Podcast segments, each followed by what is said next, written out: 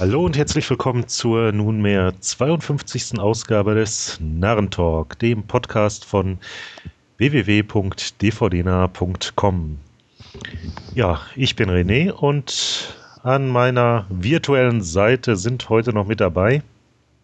Ja, einmal ich, Stefan, STS aus dem Forum und weiter Richtung Osten nach Berlin oder in Berlin ist auch noch dabei.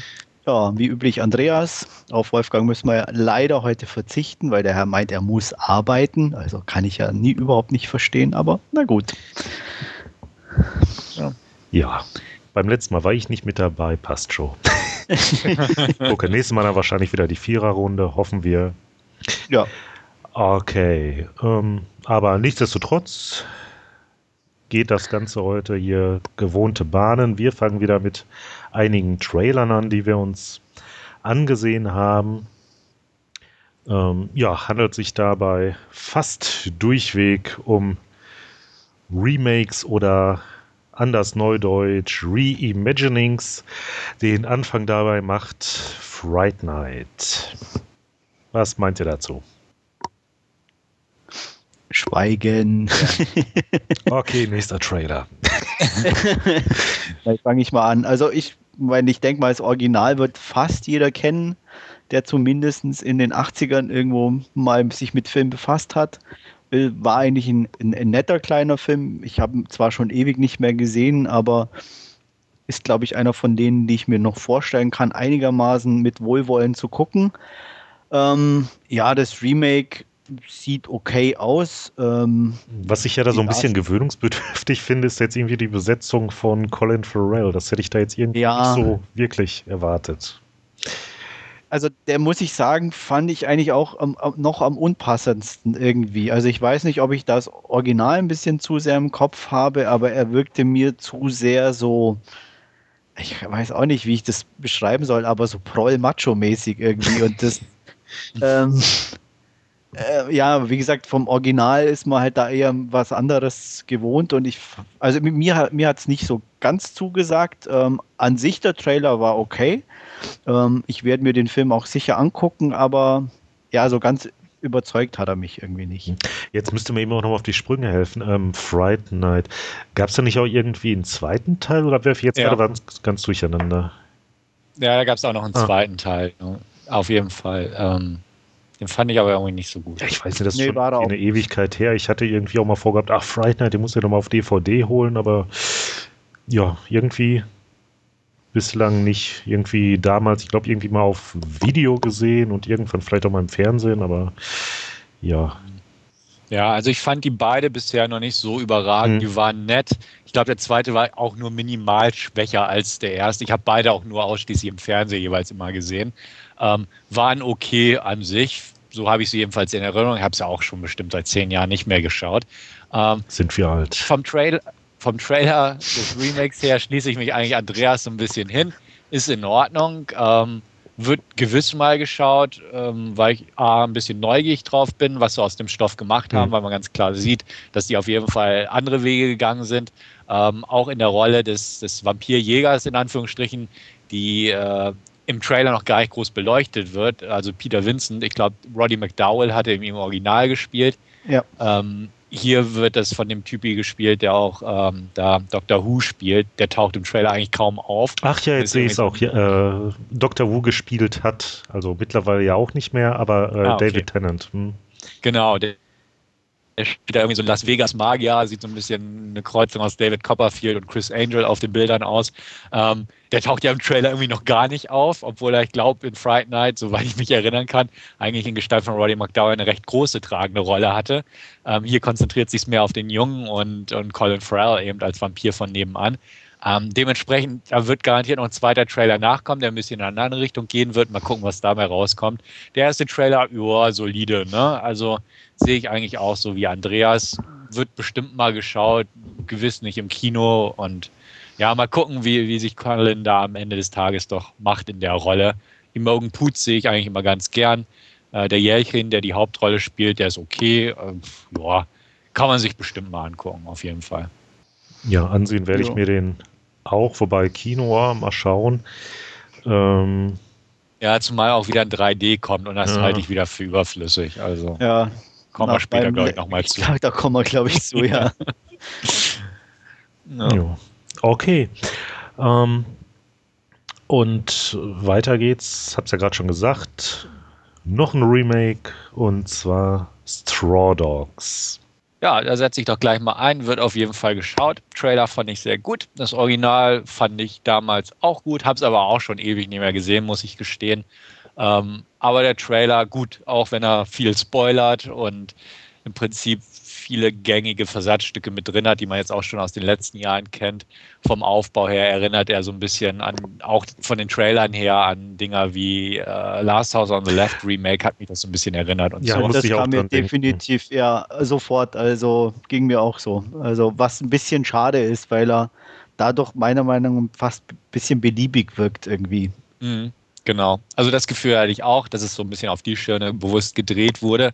Ähm, aber an sich fand ich den Trailer nett, definitiv.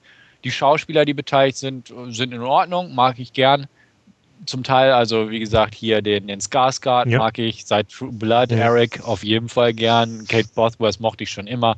Hatte ich ja auch letztens erwähnt, als wir Warriors Way besprochen haben. Und James Marston, naja, gut, kann man sich anschauen, sage ich mal. Die beiden haben ja auch, er und Kate, bei, bei Superman Returns zusammengespielt. Also jetzt hier vor der Kamera nochmal. Den habe ich ähm, immer noch ungesehen hier rumliegen. Den habe ich halb Doch auf HD, DVD. Ich habe den auch noch nicht gesehen, aber ich habe ihn auch nicht rumliegen. Also von daher. Ja, also rumliegen habe ich ihn auch nicht, weil ich da irgendwie bewusst einen Bogen drum gemacht habe. Aber hier, wie gesagt, also Trailer sieht äh, in der neumodischen Remake, Reimagining-Richtung, wie schon erwähnt, äh, durchaus brauchbar aus. Wird auf jeden Fall meinerseits geguckt. Ob das nun auch wieder im Kino geschieht, ähm, ja, muss nicht wahrscheinlich sein aber zu Hause auf Blu-ray definitiv. Also, und irgendwo freue ich mich drauf. James Woods spielt auch mit, hat man noch nicht gesehen, groß im Trailer. Er ist, glaube ich, einmal im Hintergrund zu sehen. Aber ja, also James Woods mag ich auch. Dementsprechend von der Besetzung her auch ein Grund. Rod Lurie hat den übrigens gedreht, fällt mir gerade ein, ähm, der ja auch nichts als die Wahrheit und, und ein paar andere etwas anspruchsvollere, seriösere Titel gemacht hat. Ähm, ich glaube auch nicht, dass das Ding PG-13 wird, wie viele im Netz schon befürchten. Ähm, also ich glaube, das wird halt ein passabel umgesetztes Remake des, des Klassikers, auch wenn er für viele, denke ich mal, an den Klassiker nicht rankommt, aber es ist halt ja Geschmackssache, sage ich mal, weil ich so ja, bekanntermaßen nicht auf die alten Filme stehe, um das mal so zu formulieren. Mal schauen. Ja, kann ich mich eigentlich anschließen. Also mir ging es ähnlich wie, wie dir auch okay vom Trailer her. Was mich gestört hat, wie, wie wir schon angesprochen haben, dieses ich äh, Last House on the Left Richtung irgendwie ein bisschen so einfach irgendwie diese die übliche Schiene. Ähm, man muss natürlich sagen, klar, das Original äh, hat ja eine, eine ähnliche Geschichte äh, wie wie jetzt die anderen Filme auch. Also es ist ja nicht so, dass das zur damaligen Zeit auch irgendwie was Neues war. Ähm, inzwischen ist es halt nur noch ausgenudelter, sage ich mal, als damals und deswegen wirkt es auch sehr beliebig wo man sich natürlich schon fragen muss, muss es dann sein, dass ich da das Remake mache oder kann ich nicht wenigstens versuchen, irgendwie ein bisschen eine, eine eigene Geschichte zu erzählen? Aber gut, ähm, ja, darstellertechnisch bin ich weniger begeistert. Also ich finde die Dame nicht so, sie ist okay. Wie gesagt, in Way of the Warrior war sie eher passend, finde ich, wie jetzt für so eine Rolle. Ähm, ich weiß auch nicht, es ist, ist all, mir für, für so einen Stoff dann schon wieder ein bisschen zu sehr Hochglanz. Ähm, aber ja, ja gut, wobei die Optik jetzt in dem Trailer ja nicht so nach Hochglanz aussah, ne? Also. Nee, aber darstellertechnisch. Also, ähm, wie gesagt, auch der, der Oberrüpel in Anführungsstrichen hat sein Sixpack und sieht irgendwie doch gut aus und bla bla bla, weißt du, so. Hm, okay. Äh, es sind, sind jetzt nicht direkt Typen, sondern halt schon äh, die, die auch irgendwie in den Kalender packen könntest. Ja, gut, aber darum geht es ja auch so ein bisschen. Also sind halt, nee, nee, nee, finde ich find nicht. Ich schon. Also, weil es eben nicht so die White Trash, Trailer Trash Junkies sind aus dem. Ja, aber äh, im Original ist es die, die normale Familie in Anführungsstrichen ja. von nebenan, das nette okay. Ehepaar. Und das ja, war halt damals durch Dustin Hoffman und Susan George definitiv verkörpert. Und mhm. hier ist so dieses übliche, typische American Yuppie, stylish Pärchen, bla bla bla. Ähm, ja, ich meinte die Bösen, also jetzt Trailer Trash mäßig. Ja, aber selbst da ist, ist es zu sehr Hochglanz in meinen Augen. Also ja. da waren die, wie gesagt, bei äh, äh, zum Beispiel bei auch I Spit on Your Grave bei dem Remake ähm, eher passend in dem Sinne zum Beispiel. Ja, aber genau das ja? meine ich. Das, das waren ja eher so die Hillbilly-Trailer-Trash-Typis, während das ja wirklich nur so eigentlich die guten Jungs von nebenan sein sollen, die da handwerklich aus, rumkraxeln. Und Dafür ist es aber schon wieder zu sehr auch im Trailer von Anfang an so in diese ja, wir sind ja doch irgendwo trotzdem die, die, die dummen Handwerker von nebenan, so ungefähr, äh, durch die Kommentare und bla bla bla. Und äh, mhm. da ist ja nichts von Anfang an, zumindest im Trailer, wo du sagst, die sind zu Beginn sympathisch und, und dann schaukelt sich das hoch. Mhm. Okay, ja. das meine ich, weißt du? Also mhm, von klar. daher, das, das hat mich irgendwie so ein bisschen, was heißt, ja, gestört kann man ja auch nicht sagen. Es ist ja erst der Trailer, aber wo ich sage, ja, da, da ist mir die Richtung ein bisschen zu, zu, ja, nicht neu genug in Anführungsstrichen, was bei dem Stoff eh schwierig ist, was wir gesagt haben. ja. Ähm, ja, also mal gucken. Also ich erwarte mir nicht viel, wahrscheinlich solide Unterhaltung und ja. Ja. Da es ja kein Liebesfilm ist, wirst du ihn vielleicht mögen. Ja, mögen wäre übertrieben. oh. ja, ähm, also für mich ein klarer Blu-ray-Kandidat. Also sieht äh, interessant aus. Jetzt nicht so interessant, dass es mich ins Kino locken würde, wobei das ja immer fraglich ist. Äh, je nachdem, wie das Endprodukt aussieht, ist das dann hier geschnitten oder nicht. Ne? Und ja. Ähm, da fällt mir einer Spit on Your Grave, das Remake habe ich auch noch nicht geguckt, aber hier, naja, die Tage mal. Ähm, Straw Dogs habe ich allerdings das Original bislang auch noch nicht gesehen. Ähm, ja. Sollte man das denn definitiv nachholen oder ja, ich, ich, ich ist halt wie üblich mit so älteren Filmen in Anführungsstrichen. Also äh, ich meine, Sam Peckinpah ist ein guter Regisseur, ohne Frage. Äh, natürlich wirkt er in gewisser Weise angestaubt. Ich habe jetzt auch schon einige Jährchen nicht mehr gesehen, ja. auf jeden Fall. Ähm, hab, hätte ich jetzt nicht so diese Bedenken, den anzugucken, wie jetzt so bei manchen anderen 70er, 80er Jahre mhm. Filmen, sage ich jetzt mal. Ähm, und, und, die Story ist im Endeffekt identisch. Wie gesagt, die hol, holen sich das Haus, ja. äh, wollen es ein bisschen renovieren und dann kommen die Typen und ähm, ich meine, man kann jetzt natürlich, es ist schlecht, zu viel zu erzählen, weil es eventuell natürlich spoilert Klar. fürs Remake. Ähm, allerdings sage ich jetzt mal so, gibt es, oder fand ich, was, soweit ich mich erinnern kann, im Original so die, die sexuellen Spannungen relativ gut irgendwie, weil das mhm. da zumindest jetzt nicht, nicht nur komplett einseitig in, in Anführungsstrichen irgendwie war oder zumindest unterschwellig. Und das fand ich da beim Original ganz gut. Keine Ahnung, wie sie das irgendwie im Remake unterbringen. Aber von daher, wie gesagt, es ist schwierig. Also es kann total blöde äh, Seherfahrung mal wieder sein, weil es einfach easy wirkt. Ja. Aber ich würde vielleicht doch erst das Remake angucken und wenn du da mal drüber stolperst, ähm, eventuell mal das Original nachholen. Ich glaube, dass mit den sexuellen Spannungen werden sie im Remake auch aufgreifen und fortführen. Also jetzt im Sinne des Originals, weil ähm, vielleicht auch, um das nochmal aufzuwärmen, vielleicht auch deswegen, weil er so gut aussieht, der Oberhandwerker.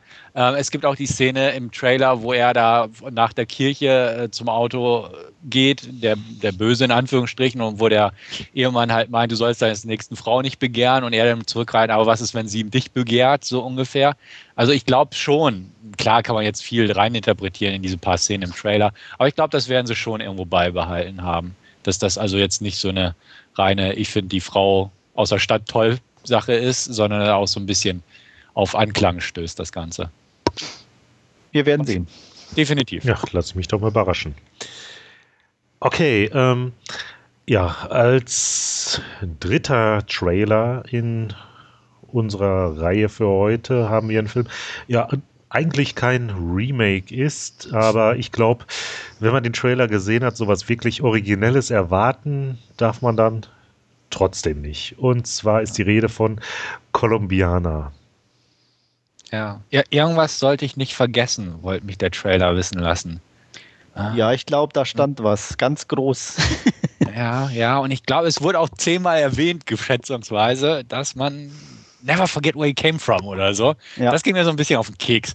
Aber sonst mochte ich den Trailer, also auch im Sinne von definitiv nichts Neues und äh, ja, wird auch nicht gerade anspruchsvoll das Ganze, aber denke ich mal, wird eine äh, nette, leichte Action-Kost werden. Ähm, von Luc Besson geschrieben, also wissen wir, dass das Drehbuch eigentlich nicht viel werden wird. ähm, von äh, Megaton oder Oliver, ich weiß gar nicht, ob er Oliver Olivier. Heißt. Olivier. Ach, Entschuldigung, Olivier Megaton. Ich denke, er wird sie äh, nachsehen. Ja, ich hoffe es doch. Äh, gemacht, der auch Transporter 3 gemacht hat, den ich auch noch nie gesehen habe, weil er nicht gut sein soll, so ungefähr. Ähm, der Trailer sieht krachig aus. Er hat dieses, diesen eigentlich den typisch amerikanischen Stil von, von den Kamerageschichten und ähnliches. Hat so ein bisschen, ja, ich will nicht sagen französischen Einfluss, aber so von der Inszenierungsweise der Action kann man doch also so ich fand jetzt den Trailer irgendwie so, so wirklich gar nicht europäisch. Ich meine, sonst äh, bei so älteren Besson-Sachen, klar, merkst es, ne? Und ja, ja, also wirkte doch wirklich für mich jetzt wie so eine ja, US-Produktion halt, ne? Also ja, gut, das schon, aber ich fand irgendwie so, wenn man so die Luc Besson-Dinger auch so ein paar Kameraeinstellungen und so, die haben mich einfach an Leon der Profi auch erinnert. Auch mit der Spezialeinheit, die da anrückt von den Cops, mit dem Schutzschild. Mhm. Also irgendwie fühlte ich mich ständig daran erinnert. Und Wurde ja auch, auch gesagt von den Produzenten oder irgendwie. Genau, also, noch, ne? also von daher. Ja, das, hat es nicht besser gemacht, um nochmal mit dem Finger drauf zu zeigen. Also deswegen ähm, sagten wir ja auch am Anfang, wir haben heute hauptsächlich Remakes und Reimaginings, weil ja. es ist definitiv nichts Neues und ähm, man kennt Luc Bessons Handschrift. Wie, ja. Ich finde, René hat schon recht, es ist denke ich, wirklich äh, ja, Leon mit einer Frau in einem e extrem amerikanischen Look. Also hatte ich das Gefühl. Und hm. ja. nicht uninteressant, bestimmt unterhaltsam. Die Action sah ganz ordentlich aus und von daher denke ich, kann man sehen, ähm, werde ich irgendwann mal leihen, aber richtig dringend ist es wahrscheinlich auch nicht. Also so ein bisschen dringender ist es bei mir, weil für, gu für gute Actionfilme bin ich durchaus zu haben. Da gibt es einfach irgendwie zu wenig. Ähm, und dafür ja, sah der eigentlich ganz gut aus, fand ja. ich. Also muss man ja auch sagen, auch wenn er nicht originell ist. Aber er, er sah schon ganz, ganz schnittig aus. Ich glaube auch, der wird recht kurzweilig, einfach, dass man sich den durchaus so einfach mal wegzieht an einem Abend. Und ähm, da freue ich mich auch schon so ein bisschen drauf. Ins Kino würde ich dafür natürlich nicht gehen, Quatsch. Aber ähm, so glaube ich, das wird eine nette Kost, auf jeden Fall. Ja, das, das war auf jeden Fall. Also das meinte ich auch damit. Also Kino, mhm. keine Dringlichkeit und irgendwann danach halt auf Scheibe leihen oder so. Und ja. dann, aber dann werde ich es halt auch schon genießen, einen guten Actionfilm zu sehen. Wenn er dann gut ist, hoffe ich. Halt. Mhm. Ja, recht. Also so seich wie die ganze Sache ja auch sein mag, äh, also einen Kinobesuch möchte ich da jetzt gar nicht mal ausschließen. Ähm, ja, je nachdem mal schauen. Äh, ja, in einer netten Runde kann ich mir das ganz auch recht interessant vorstellen. Ähm, später auf Scheibe definitiv denn so für zwischendurch, da sammelt man ja doch so ein paar Actionfilme an. Ja. Oh. Es sei denn natürlich irgendwie, das Ding entpuppt sich irgendwie als, ja, der ganz große Crap, aber das kann ich mir jetzt halt mit Trailer nicht so wirklich vorstellen. Ja, oder die haben wieder irgendwelche übertriebenen CGI-Sachen da noch irgendwie reingekloppt oder so, ja. dass man noch nicht sieht, wer weiß. Aber ich kann es mir eigentlich auch nicht vorstellen. Ich glaube eigentlich, das wird ein recht, recht solides Ding werden. Mhm. Also, ich hoffe es zumindest. Drücken wir es so aus. Jo. Ja. So, jetzt zum Abschluss der Trailerrunde noch wieder ein richtiges Remake, nämlich Conan von Markus Nispere.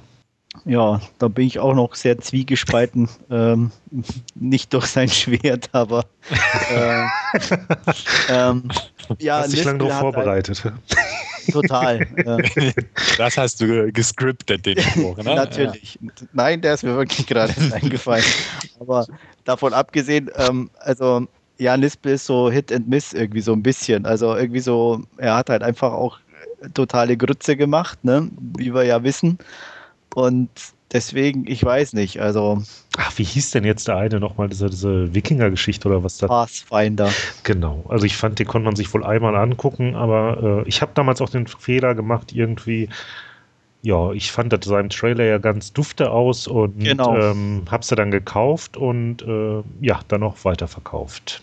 Ja, also, ich habe den noch im Regal. Also, aber äh, er ist nicht wirklich gut. Da, das möchte ich auch noch mal ganz klarstellen. Er hat schon nette Szenen oder Definitiv. Action auch, ist mhm. okay, aber irgendwie wirkt er komplett unrund und, und, und nicht stimmig. Und, und ja. also ich weiß nicht. Und da, davor habe ich einfach bei Conan irgendwie auch Angst in dem Sinne. Ähm, ich finde den Darsteller okay. Also klar, ich meinen zweiten Arnold gibt es nicht, was vielleicht auch gut ist. Oder, ja, Gott sei Dank, ja. Ähm, ich meine, der Trash-Faktor geht dann halt dadurch ein bisschen in eine andere Richtung. Ich hoffe, ja, gut, dass sie nicht ganz unter den Tisch ja. fallen lassen. Ich glaube, dass keiner jetzt irgendwie ähm, ja, große darstellerische Leistungen von dem Protagonisten da erwartet. Also Nein, aber so eine gewisse Art von Humor kam eigentlich durch ihn halt trotzdem automatisch dann rüber irgendwie. Also ich meine. Äh, ah, meinst du, dass sich die ganze Geschichte irgendwie zu ernst nimmt dann oder? Eventuell, ja, wie gesagt, und oder ich meine so Szenen wie mit dem Kamel, das sind halt Klassiker irgendwo. Ja. ja. Und, und, ne, und die, die, haben halt natürlich das Original irgendwo ein bisschen, wo es auch eigentlich Grütze in Anführungsstrichen ist, halt ein bisschen aufgewertet ja. oder unterhaltsam gemacht. Richtig. Und wenn das halt fehlt und das dann eher Richtung Pathfinder geht, hast du halt wieder so ein halbgares Produkt. Und davor habe ich halt in, in, in Anführungsstrichen Angst. Ähm, auf der anderen Seite kann es ein netter, unterhaltsamer Actionfilm werden und dann bin ich definitiv offen dafür. Ja, also ich hoffe eigentlich auch, dass es so ein bisschen in die Richtung nicht unbedingt ja, an Pathfinder habe ich so gar nicht so bewusst gedacht. Mir ist eher so die Richtung äh, Scorpion King oder so in den Sinn gekommen. Ach, den auch. fand ich eigentlich noch recht unterhaltsam. Ja, eben fand ich auch. Und jetzt haben wir halt noch so, so eine Krake dabei und so ein Kram, also so ein bisschen diese Scorpion King Mumia 1 Richtung, mhm. ohne zu viel CGI-Krams. Ähm, da habe ich so ein bisschen die Hoffnung, dass es mehr auf die Schiene ja. geht. Ähm, ich teile die Meinung, dass das Nispel Hit and Miss ist, definitiv. Ähm, der Trailer fand ich sah in Ordnung aus. Also ähm, Stephen Lang ist bestimmt ein cooler Bösewicht, das hat er ja schon bewiesen. Ähm, gut, Rose McGowan erkennt man nicht so wirklich wieder nee. mit der komischen Frisur. Und ähm, ja, ansonsten möchte ich auch sagen, dass ich nichts gegen diesen Hauptdarsteller habe, um Gottes Willen. Ich denke, das wird ein solide gemachter Streifen werden. Ich hoffe, der wird nicht zu crappy CGIs drin haben. Er wird, glaube ich, crappy CG, äh, Quatsch, 3D haben, weil er leider ja auch in 3D kommt. Und äh, ja, ich hoffe eigentlich wirklich, wie ich gesagt habe. Ah, wobei ich sehe gerade, Entschuldige, muss da nochmal eben dazwischen. Ja, ähm, ich lese gerade Hitting 3D and 2D Theaters on August 19th. Also wird wohl auch parallel ja. in 2D laufen. Ja gut, die Frage ja, ist jetzt, inwiefern das hier dann umgesetzt wird. Ne? Das genau, ist Problem. viele Kinos dafür gibt. Also ja. es hieß auch bei Thor, dass er in ausgewählten 2D-Kinos laufen Das ist immer aus, ausgewählt. Das war bei Priest genauso. Ja, Im Endeffekt okay. musste, hast du dann irgendein Mini-Programmkino, der natürlich aber nicht die Leinwand und nicht die, die Anlage dafür mhm. hat, sozusagen, wo du dich halt entscheidest, entweder doch 3D oder halt äh, irgendwie so ein Mini-Kino, so ungefähr. Und ähm, naja. Ja, genau. Das ist es nämlich. Also ich fürchte auch, wenn man wirklich ein gutes Sounderlebnis haben möchte und so, muss man sich zwangsweise in ein größeres Kino begeben und der wird ihn nur in 3D bringen, weil auch bei Tor, muss ich ganz sagen, um ein bisschen vorzugreifen, habe ich auch eigentlich bewusst nachgeguckt, irgendwo einen 2D-Saal zu finden, aber es war nicht machbar hier irgendwo in, im nahen Umkreis. Und ja, zwangsweise wurde man dazu gezwungen, den 3D-Aufpreis zu zahlen und der Mehrwert hielt sich arg in Grenzen, um das ja. mal so auszudrücken. Und ich glaube, das wird bei Conan nicht anders sein. Aber falls ich ihn überhaupt im Kino sehen werde, also ist mehr so ein klassischer ähm, Blu-ray-Kandidat für mich, auf jeden Fall. Aber noch bin ich da, ja, verhalten zuversichtlich irgendwo, dass es was werden könnte. Mal schauen. Ja, also und sich finde ich ja, das Ganze sieht ja auch ähm, recht interessant aus, nur jetzt gerade äh, ja, als Remake betrachtet. Ähm, ja, ich meine, das Original ist schon irgendwie so ein Klassiker. Ich meine, sind ja letztlich auch damit aufgewachsen, also ich zumindest. Und ähm, ja, ist jetzt auch wieder so eine Sache dann nachher, wie er halt ja, gegen das Original abstinkt. Ne? Abwarten. Ach, ja gut, wobei mich sowas nicht stört, in Anführungsstrichen. Also ich finde, äh, äh um nochmal auf die Remakes hm. an sich zu kommen, äh, mich stört ein Remake nicht. Mich stört vielmehr äh, daran. Ich, mich stört tut es auch nicht. So habe ich das jetzt nicht. Nein, aber auch, auch ich kann es auch relativ gut voneinander trennen. Also wie gesagt, wenn es ein guter Actionfilm wird äh, oder nicht im Original oder mhm. überhaupt ist mir das völlig. Mich stört immer nur diese, diese Ideenlosigkeit um, um, weil sie immer auf, auf Remakes zurückgreifen. Mhm. Das ist eigentlich das und nicht irgendwie mal ein bisschen mehr originelle Stoffe selber versuchen äh, umzusetzen. Also das ist eigentlich das, was mich an Remakes extrem stört. Mhm. Oder dann, wie gesagt, wenn ich nicht mal, wie jetzt, wie jetzt bei äh, Let Me In zum Beispiel, einfach was an sich ja ein guter Film ist, aber nur um es für einen bestimmten Markt attraktiver zu machen. Also ähm, nichts Neues zu machen, sondern eben nur deswegen ein Remake mache, dann ist es für mich Ideenlosigkeit und hat dadurch einfach weniger Berechtigung. Ja gut, da sind die Amis ja sowieso recht groß drin. Irgendwelche Nein, europäischen ich, Sachen. Da würde ich nicht mal allein auf die Amis in dem Sinne schieben oder, oder so. Das, das, das gibt es irgendwie in anderen Ländern. Ich sag mal, die, die, die Inder machen aus allem einen Bollywood-Film. Also Okay, ähm, ich bin jetzt halt von dem Let Me ausgegangen, weil da hatten wir ja so. auch irgendwie, ähm, ach, da war, an welchem Film habe ich nicht gesagt, hier, ähm, Wreck haben sie ja auch dann hier da mit dem Quarantin, ne? Also, Ganz ja. genau, ja. Und, und, wie gesagt, solche Sachen, mich stört nicht das Remake an sich, dass es gemacht mhm. wird oder so. Mich stört nur die, die Ideenlosigkeit eigentlich, die dahinter steckt oder die, die Faulheit nach guten Stoffen zu suchen. Und äh, im Endeffekt, ähm, wenn du jetzt Rack zum Beispiel als Beispiel nimmst, nicht, dass es vielleicht tolle Filme, aber der, der, zweite war noch extrem unterhaltsam, der das weitergesponnen hat. Jetzt kommt drei und vier, ich weiß nicht, ob die gut werden, keine Ahnung, aber ähm, die versuchen selbst wenigstens dann da irgendwo der Geschichte noch eine kleine Wendung zu mhm. geben und und äh, machen wenigstens ein bisschen Kreativität und dann kommen wieder andere und machen das nach, in Anführungsstrichen, ohne. Ja, ja obwohl Quarantine 2 ist auch völlig, äh, völlig eigenständig. Da gibt es ja auch schon Trailer draußen. Der spielt ja am Flughafen und im Flieger, also da sind sie zumindest ja, das finde ich auch, auch völlig nee, Ich wollte okay. ja nur sagen, ja, klar, okay. ich verstehe deinen Punkt völlig und äh, ich, na, wir haben oft genug drüber ja, diskutiert. Aber ähm, da haben sie zumindest halt auch kein, kein ähm, direktes Remake von Rank 2 draus gemacht. Also das finde ich auch super. Und ich muss genau, halt, also ich finde es halt auch besser in Anführungsstrichen oder was ich für mich persönlich eher nachvollziehen kann, wenn sie wirklich alte Filme nehmen und die den ja. moderneren Sehgewohnheiten da draußen Remake machen, als einen Film zu nehmen, der gerade mal zwei Jahre alt ist und den anzupassen. Das macht immer für mich wenig Sinn. Aber deswegen schaue ich eigentlich Conan da gelassen entgegen und äh, mich stört es dann auch nicht, wenn er anders wird, besser oder schlechter wie das Original, weil das Original einen ganz eigenen Reiz hat. Er wird definitiv anders sein, allein schon durch, durch die Einführung von CGI in der Zwischenzeit so ungefähr. Ja, also und keinem deswegen, Österreicher als Hauptdarsteller. ja, genau, solche Sachen. Also da, der wird auf jeden Fall anders sein. Und es ist halt, ja, wie gesagt, man kann es so oder so betrachten. Natürlich ist es alles Geldmacherei irgendwo. Natürlich könnte man Klar. auch irgendwie ne, mehr Drehbuchautoren mit kreativeren Ideen fördern und fordern, aber ja, so ist das halt. Ne? Ja, nee, wie gesagt, klar. Es gibt doch Arbeit. Kohle, Kohle, die, Kohle, ja, die Kohle muss fließen, das ist keine Frage. Und ja. ich meine, solange sie es immerhin noch ab und zu schaffen, nette, originelle Stoffe zu verfilmen, ist ja auch okay. Ja, genau. Sehe ich auch so. Ja, ich denke, damit können wir dann auch getrost unsere diesmal doch etwas ausgiebigere Trailerrunde abschließen.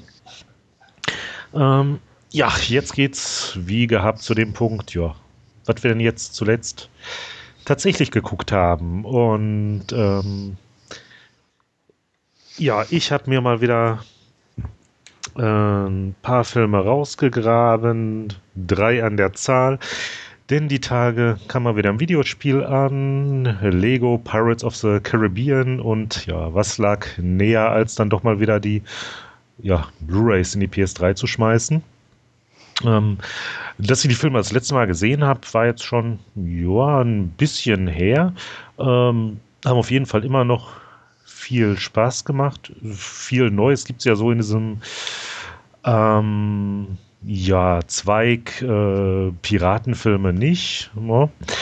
Ähm, und ja, Johnny Depp, äh, ja, da mag man geteilter Meinung sein. Ich finde ihn nach wie vor klasse.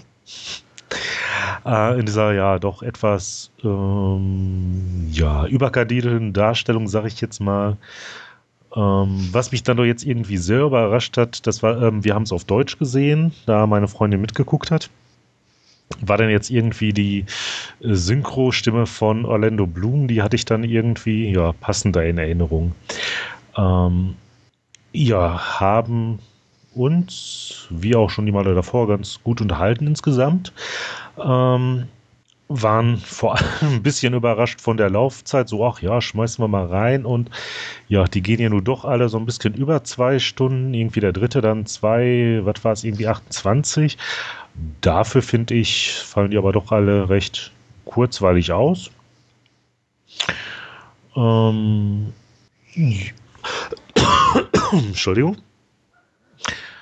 Ähm, ja, jetzt so wirklich originell an sich, ja, jetzt auch nicht, auch nicht mit viel Tiefgang, aber unterhält. Ich meine, klar, wenn jetzt auch Jerry Bruckheimer draufsteht, geht man ja auch schon mit einer gewissen Erwartung dran, wer die Filme noch nicht kennt. Und ähm, ja, kurzweilige Abenteuerunterhaltung auf jeden Fall mit garantiert gewesen. Ich denke mal, gesehen habt ihr beide die ohnehin auch irgendwann, zumindest den ersten, ne? Ja, hab alle drei gesehen, klar. Dito. Ähm, hat in der Qualität mit jedem Teil abgenommen. ähm, da ging es mir komischerweise anders. Echt jetzt? Ja. Okay. Also gut, dann sage ich mal kurz meinen Senf dazu. Ich fand den ersten wirklich gut, den gucke ich auch immer wieder gern, beziehungsweise zum Teil, wenn er mal im Fernsehen läuft, bleibe ich regelmäßig auch bei der deutschen Fassung irgendwie ein bisschen hängen, auch wenn ich ihn dann nicht ganz gucke, mochte ich sehr gern. Den zweiten Teil fand ich auch eigentlich ganz in Ordnung, er war ziemlich überladen.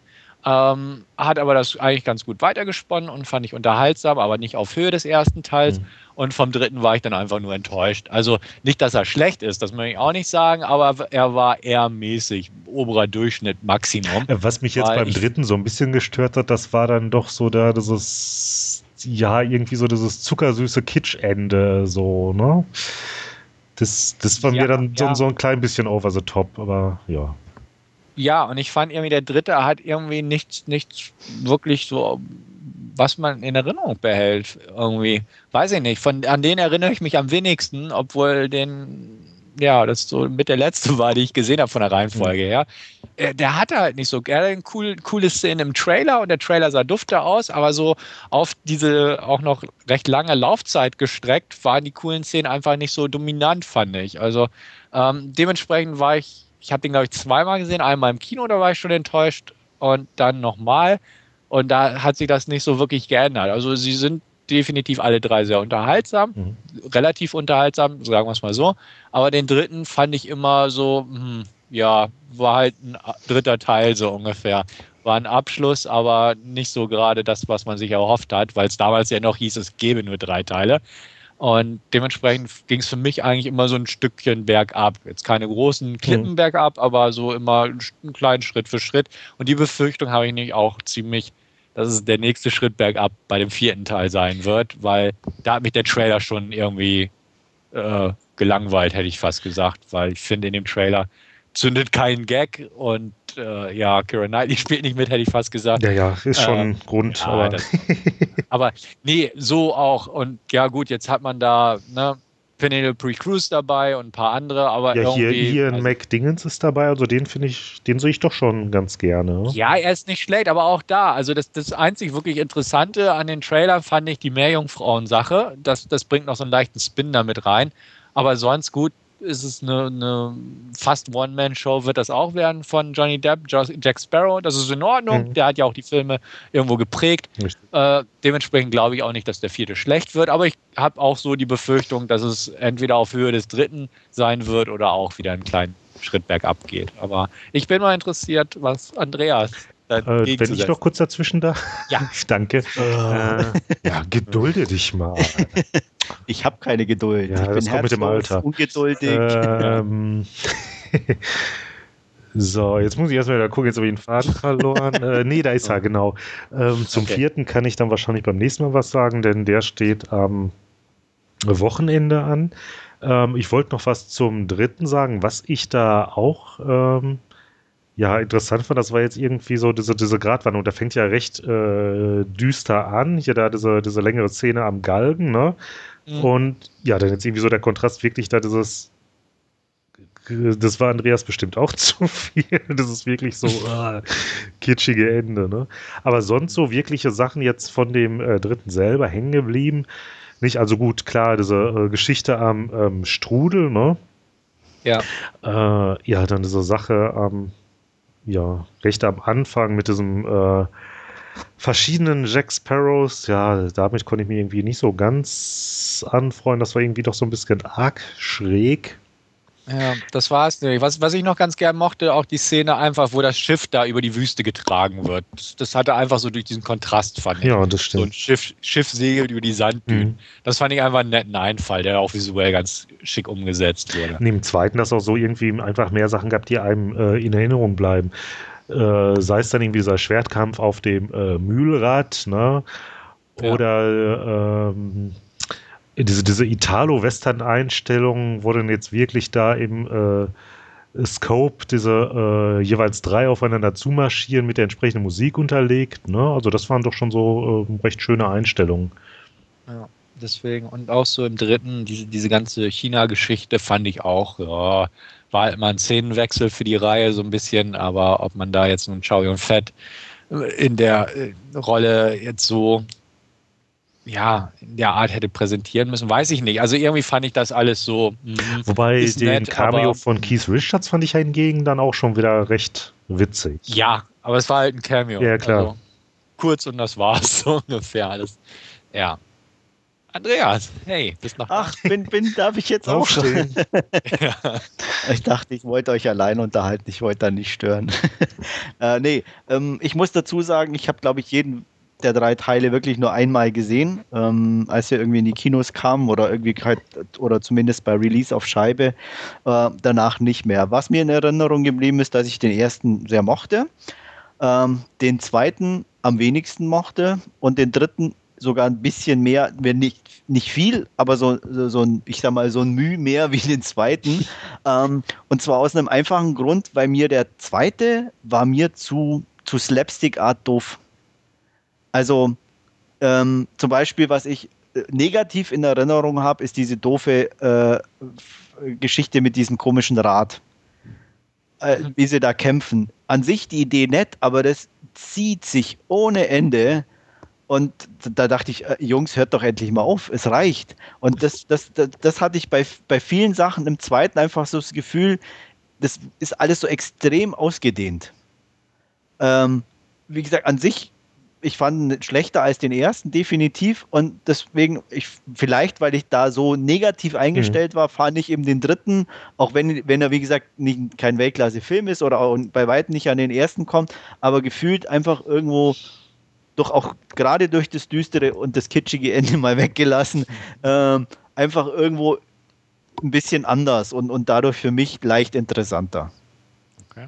Aber wie gesagt, der zweite durch dieses, also das, ja, der war mir zu slapstick-mäßig, also zu mit Keule auf humorvoll getrimmt irgendwie. Das hat mich jetzt eigentlich so gar nicht gestört. Ja, nee, kann Aber ich vielleicht liegt es auch einfach daran, dass man beim zweiten Mal äh, schauen, der doch irgendwie schon drauf gefasst ist und äh zum Beispiel, wie gesagt, ich kann wirklich, ich habe wirklich jeden nur einmal mhm. gesehen. Wenn ich es jetzt nochmal angucke, kann es auch vielleicht wieder anders sein, weil ich weiß, wie es abläuft oder weil ich es halt schon mal gesehen habe. Ja. Aber wie gesagt, das ist zumindest das, was mir in Erinnerung geblieben ist. Ja, gut. Alles klar, so viel dazu. Aber ich bin natürlich nicht der Einzige, der was gesehen hat. Ja, Stefan war auch mal wieder im Kino und ja, erzählt uns ein bisschen was dazu. Genau, ich habe mir ein crappy Converted 3D Tor angeguckt, also Tor, falls das nicht so ganz klar wurde. ähm, Comic-Verfilmung von Marvel. Ja, Thor. Nein, Thor. Thor, Entschuldigung. Thor. Der wird aber nicht offiziell mit deinem Untertitel vermarktet, oder? Nee. Nee, ich glaube nicht. Nee, nee. Einfach, einfach nur Thor. Ah. ja. Nicht, nicht zu verwechseln mit Almighty Thor aus dem Hause The Asylum. Nein, ich spreche von dem echten Thor. Ähm, von Kenneth Branagh, äh, Shakespeare-erfahrener Regisseur, realisierte Comic-Verfilmung aus dem Hause Marvel. Ähm, Hauptdarsteller Chris Hemsworth spielt Thor. Thor ist ja der Sohn des großen Odin, gespielt von Anthony Hopkins, auf ja, einem entfernten Planeten, Schrägstrich andere Welt, so ungefähr. Ähm, die nordischen Götter, äh, beziehungsweise die Nordmänner haben das als äh, Götter angesehen, aber ja, wie gesagt, es gibt sie wirklich. Irgendwo auf diesem anderen Planeten, dessen Namen ich gerade irgendwie vergessen habe, aber tut auch nicht. Asgard, Asgard war das, glaube ich, oder? Hilf mir, Andreas. Ja, müsste Asgard sein. Müsste ja. Asgard gewesen sein, genau. Auf jeden Fall, dort leben die, kämpfen gegen ja, eine andere Kriegerrasse. Ähm, darum geht es aber eher zweitrangig in dem Film, wie auch immer, durch sein ja, unüberlegtes, heißblütiges Verhalten, äh, ungestümes Verhalten wird Thor auf die Erde verbannt äh, von seinem Vater, wie gesagt, Odin, gespielt von Anthony Hopkins. Ähm, landet auf der Erde und wird dort äh, aufgenommen von einer jungen Wissenschaftlerin, Jane Foster, gespielt von Natalie Portman wird ins Krankenhaus eingeliefert, aber dann ja, durch ein paar Umstände kommt sie dann doch dahinter, dass da mehr was dran ist und dass der gut gebaute Obdachlose nicht nur ein gut gebauter Obdachloser ist, sondern tatsächlich was Wahres an seinen Geschichten dran ist. Auch dank der Hilfe ihres äh, ja, älteren, erfahrenen Kollegen Eric Selvig, der auch ja, nordische Wurzeln hat, gespielt von Stellan Skarsgård, der hilft ihr da so ein bisschen auf die Sprünge und ja, es stellt sich heraus, dass ja die Zukunft der Menschheit so ein bisschen auf dem Spiel steht, denn unser guter Thor hat auch einen Bruder oder einen Halbbruder, wie auch immer, namens Loki. Und der ist natürlich machthungrig. Der will nicht nur seine Welt erobern und seinen Vater entthronen sozusagen, sondern auch seinen gehassten Bruder ja, loswerden, um das mal so auszudrücken. Da strebt er halt nach. So viel zur Handlung in einer etwas vereinfachten Billigfassung, aber wie auch immer. Mehr Thor, ist ja auch nicht, also. Ja, okay. Kann man, kann man auch, ja, gut, kann man auch so sagen. Ähm, man kann auch sagen, Thor ähm, bewegt sich auch weiterhin, so wie schon Iron Man 2 und so manch anderer Film aus dem Marvel-Universum, zielstrebig auf dem Avengers-Film. Daher gibt es auch ein paar Crossover-Referenzen. Ähm, nicht nur dank eines Agenten, äh, Agent Colson, gespielt von Clark Gregg, der zum Beispiel auch einer Szene meint, als ein riesiger, ich sag mal, Kampfroboter auftaucht, ist das eine von Starks, angespielt natürlich auf Tony Stark, den Iron Man, den Erfinder. Also es gibt mehrere solche Referenzen. Nach dem Abspann auch unbedingt sitzen bleiben. Da findet noch so ein weiteres Ding statt, mit einem weiteren Cameo. Äh, ein weiterer Avenger taucht mitten im Film auf, Hawkeye, gespielt von Jeremy Renner. Und so schließt sich so ein bisschen das, der Kreis, beziehungsweise der Pfeil deutet immer weiter auf Avengers. Aber nur kurz zu Thor zurück. Ich fand absolut solide Popcorn-Unterhaltung, was leicht hätte kitschig enden können. Einfach auch von den Kostümen her und der ganzen Thematik hat Kenneth Branagh einfach richtig gut angesetzt. Er hat die Szenen in Asgard äh, wie Shakespeare aufgezogen mit äh, Vater, Brüder, Intrigen und alles mögliche Königreich. Und er hat die Szenen auf der Erde, wo so ein bisschen, ja, ich sag mal, wo es durchaus ins Kitschige oder unfreiwillig komische Ableiten abgelitten hätte sein können, wie auch immer, ähm, hat er einfach mit dem Augenzwinkern versehen. Auch durch die Rolle von Kat Dennings, Darcy Lewis, eine Kollegin, ähm, die da ihre Kommentare immer wieder ins Spiel bringt. Und einfach dieses Humorvolle hat hat mir auch sehr zugesagt, muss ich ganz ehrlich gestehen. Wenn dann ja die drei Kriegerkameraden, Schrägstrich Freunde von Thor auf die Erde kommen in ihrem Mittelalter-Dress und zwei Agenten auf dem Gebäude stehen und einfach runtergucken und meinen, gibt es hier einen Mittelaltermarkt gerade in der Gegend, so ungefähr. Also einfach durch dieses Humorvolle wird der Ansatz aufgegriffen, dass es eben nicht ins unfreiwillig Komische abgleitet, sondern man merkt, Augenzwinkern ist gewollt, passt schon. Und hat mir gefallen. An sich gut gemacht. Ähm, Effekte waren auf, auf der Höhe der Zeit, sage ich mal. Ähm, darstellerisch eigentlich auch kein Grund zur Klage. Chris Hemsworth in der Rolle des Thor äh, hat mir gut gefallen, hat das alles ganz gut rübergebracht. Natalie Portman auch gute Leistung, obwohl natürlich weit, weit, weit aus weniger gefordert als bei ihrer Oscar-prämierten Darstellung in Black Swan. Äh, Anthony Hopkins, ja, spielt halt ne, auf Ernst getrimmt, das Ganze. Stellan Skarsgård war gut. Ähm, ja, Tom Hiddleston, der den Loki gespielt hat, hat mir auch gefallen. Von dem werden wir spätestens in der Fortsetzung und wahrscheinlich auch in Avengers was nochmal hören. Ähm, Cat Dennings war für mich persönlich ein kleines Highlight, denn ich, ich mag Cat Dennings, hat man auch schon mal irgendwo besprochen in einem Podcast. Und äh, die Rolle macht einfach Spaß. Sie, sie spielt das auf ihre ganz eigene Art und es war humorvoll und also sie war so ein kleines Highlight für mich. Ich habe mich auch gefreut, Jamie Alexander mal wieder zu sehen, ähm, die man aus ein paar B-Movies wie ähm, Rest Stop kennt, hier auch endlich meiner großen Produktion. Hübsche Frau übrigens auch. Renee Russo taucht auch mal wieder seit ewigen Jahren in einem Film auf, wurde aber völlig verschenkt als Frigga, die Mutter Thors und Frau Odins. Ähm, wie gesagt, leicht verschenkt das Ganze. An sich gefiel mir der Film gut. Sieben von zehn gebe ich. Ähm, wie schon erwähnt, 3D hätte man sich definitiv sparen können. Es ist äh, in einer, ja, postkonvertiert das Ganze und der Film hat einfach nicht dadurch gewonnen, muss man einfach sagen. Er hat ein paar nette räumliche Szenen drin, gerade in den Welten von Asgard, beziehungsweise in den Räumlichkeiten von Asgard ähm, in der räumlichen Tiefe sozusagen. Aber an sich, die Kämpfe waren schnell geschnitten, da hat der 3D-Effekt keinen kein Sinn und Zweck gehabt in dem Zusammenhang. Und ansonsten, äh, ja, man hätte sich getrost schenken können, aber leider spielte, wie gesagt, keine 2D-Vorstellung hier in Hannover oder im Raum Hannover und ja, dementsprechend musste ich da den, den mehr in Anführungsstrichen Wert in Kauf nehmen. Wert im Sinne von mehr Geld an der Kasse. Und ja, hat sie nicht wirklich gelohnt. Aber an sich kann ich Thor empfehlen. Ähm, die, die Zweifel haben beim Trailer, ähm, können eigentlich sagen, beziehungsweise die Info vernehmen, dass der Film weitaus besser ist als der Trailer, das vielleicht so ein bisschen vermittelt hat, das Ganze. Ich war positiv angetan von dem Film und ich glaube, du stimmst mir so einigermaßen zu, Andreas. Ja, nicht nur einigermaßen, eigentlich ziemlich komplett. Ähm, okay. Auch von schön. der Wertung her hatte ich, glaube ich, auch sieben von zehn gegeben. Hm. Ich stimme dir beim 3D zu, ich stimme dir bei Cat zu. Also von daher.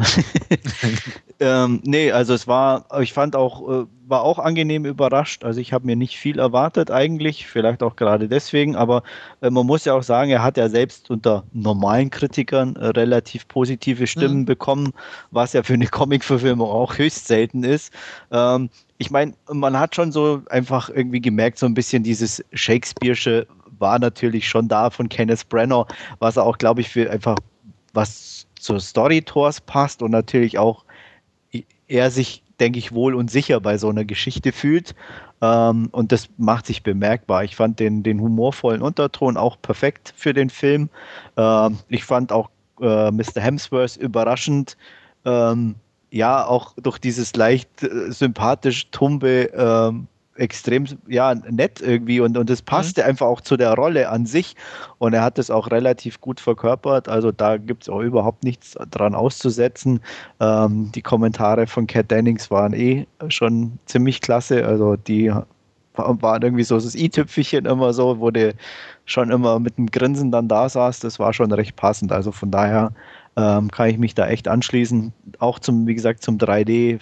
Ähm, ich brauche es eigentlich nicht, aber auch hier, ähm, ja, wie, ich habe mein Stammkino, wo ich gern hingehe und da läuft es halt im Original, aber leider eben auch meistens 3D.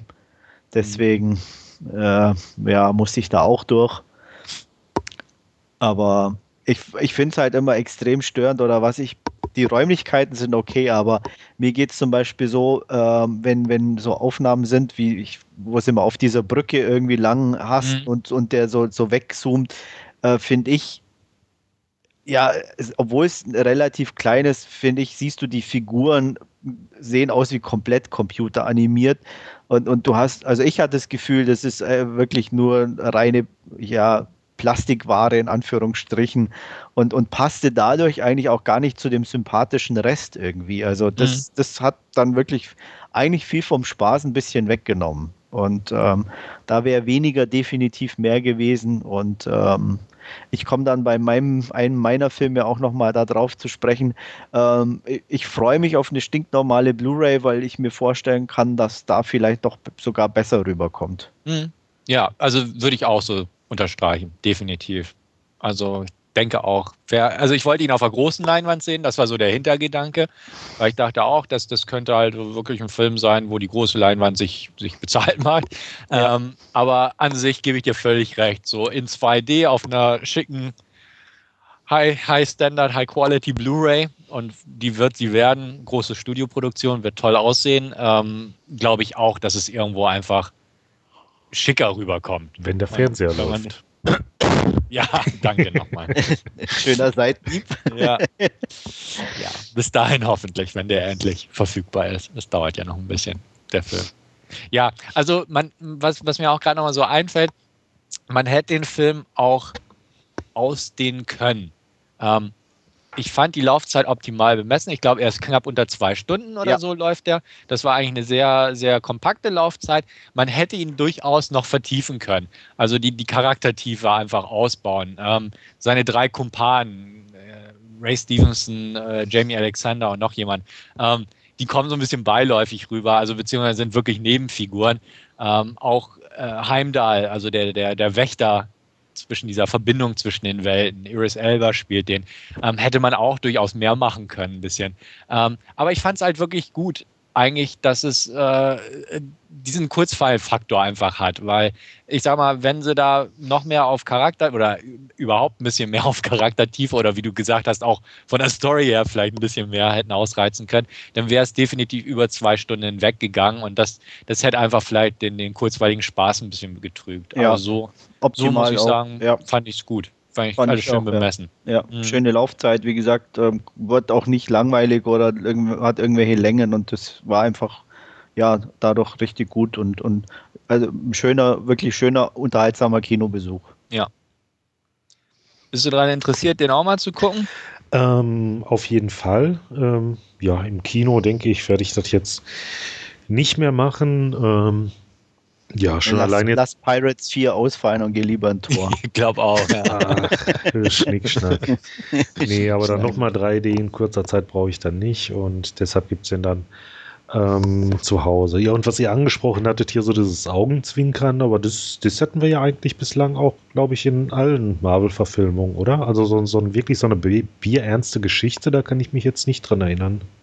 Ja, aber da, ich weiß nicht, also ich hatte das Gefühl, da war es noch so ein bisschen runder, ich weiß nicht, mhm. oder, oder passender und, und, und auch durch die Kommentare von Cat Dennings und, ja. und so, die, die, die ne, so ein bisschen ich bezogen ist, irgendwie so, ja, und meinen MP3-Player haben sie auch mitgenommen. So. ähm, ich weiß nicht, hat so, so, so, wie gesagt, so, so, so eine gewisse Note mehr. Ja. Und ähm, ich sag mal, ich denke mal, du meinst Iron Man war ja zum Beispiel schon, Mhm. Äh, wobei da natürlich sich das, dieses, dieses Humorvolle eigentlich ja komplett auf, auf Tony Starks Figur irgendwo fokussiert mhm. hatte. Und wenig drumrum. Da waren eigentlich, die anderen waren alle relativ ernst, in Anführungsstrichen.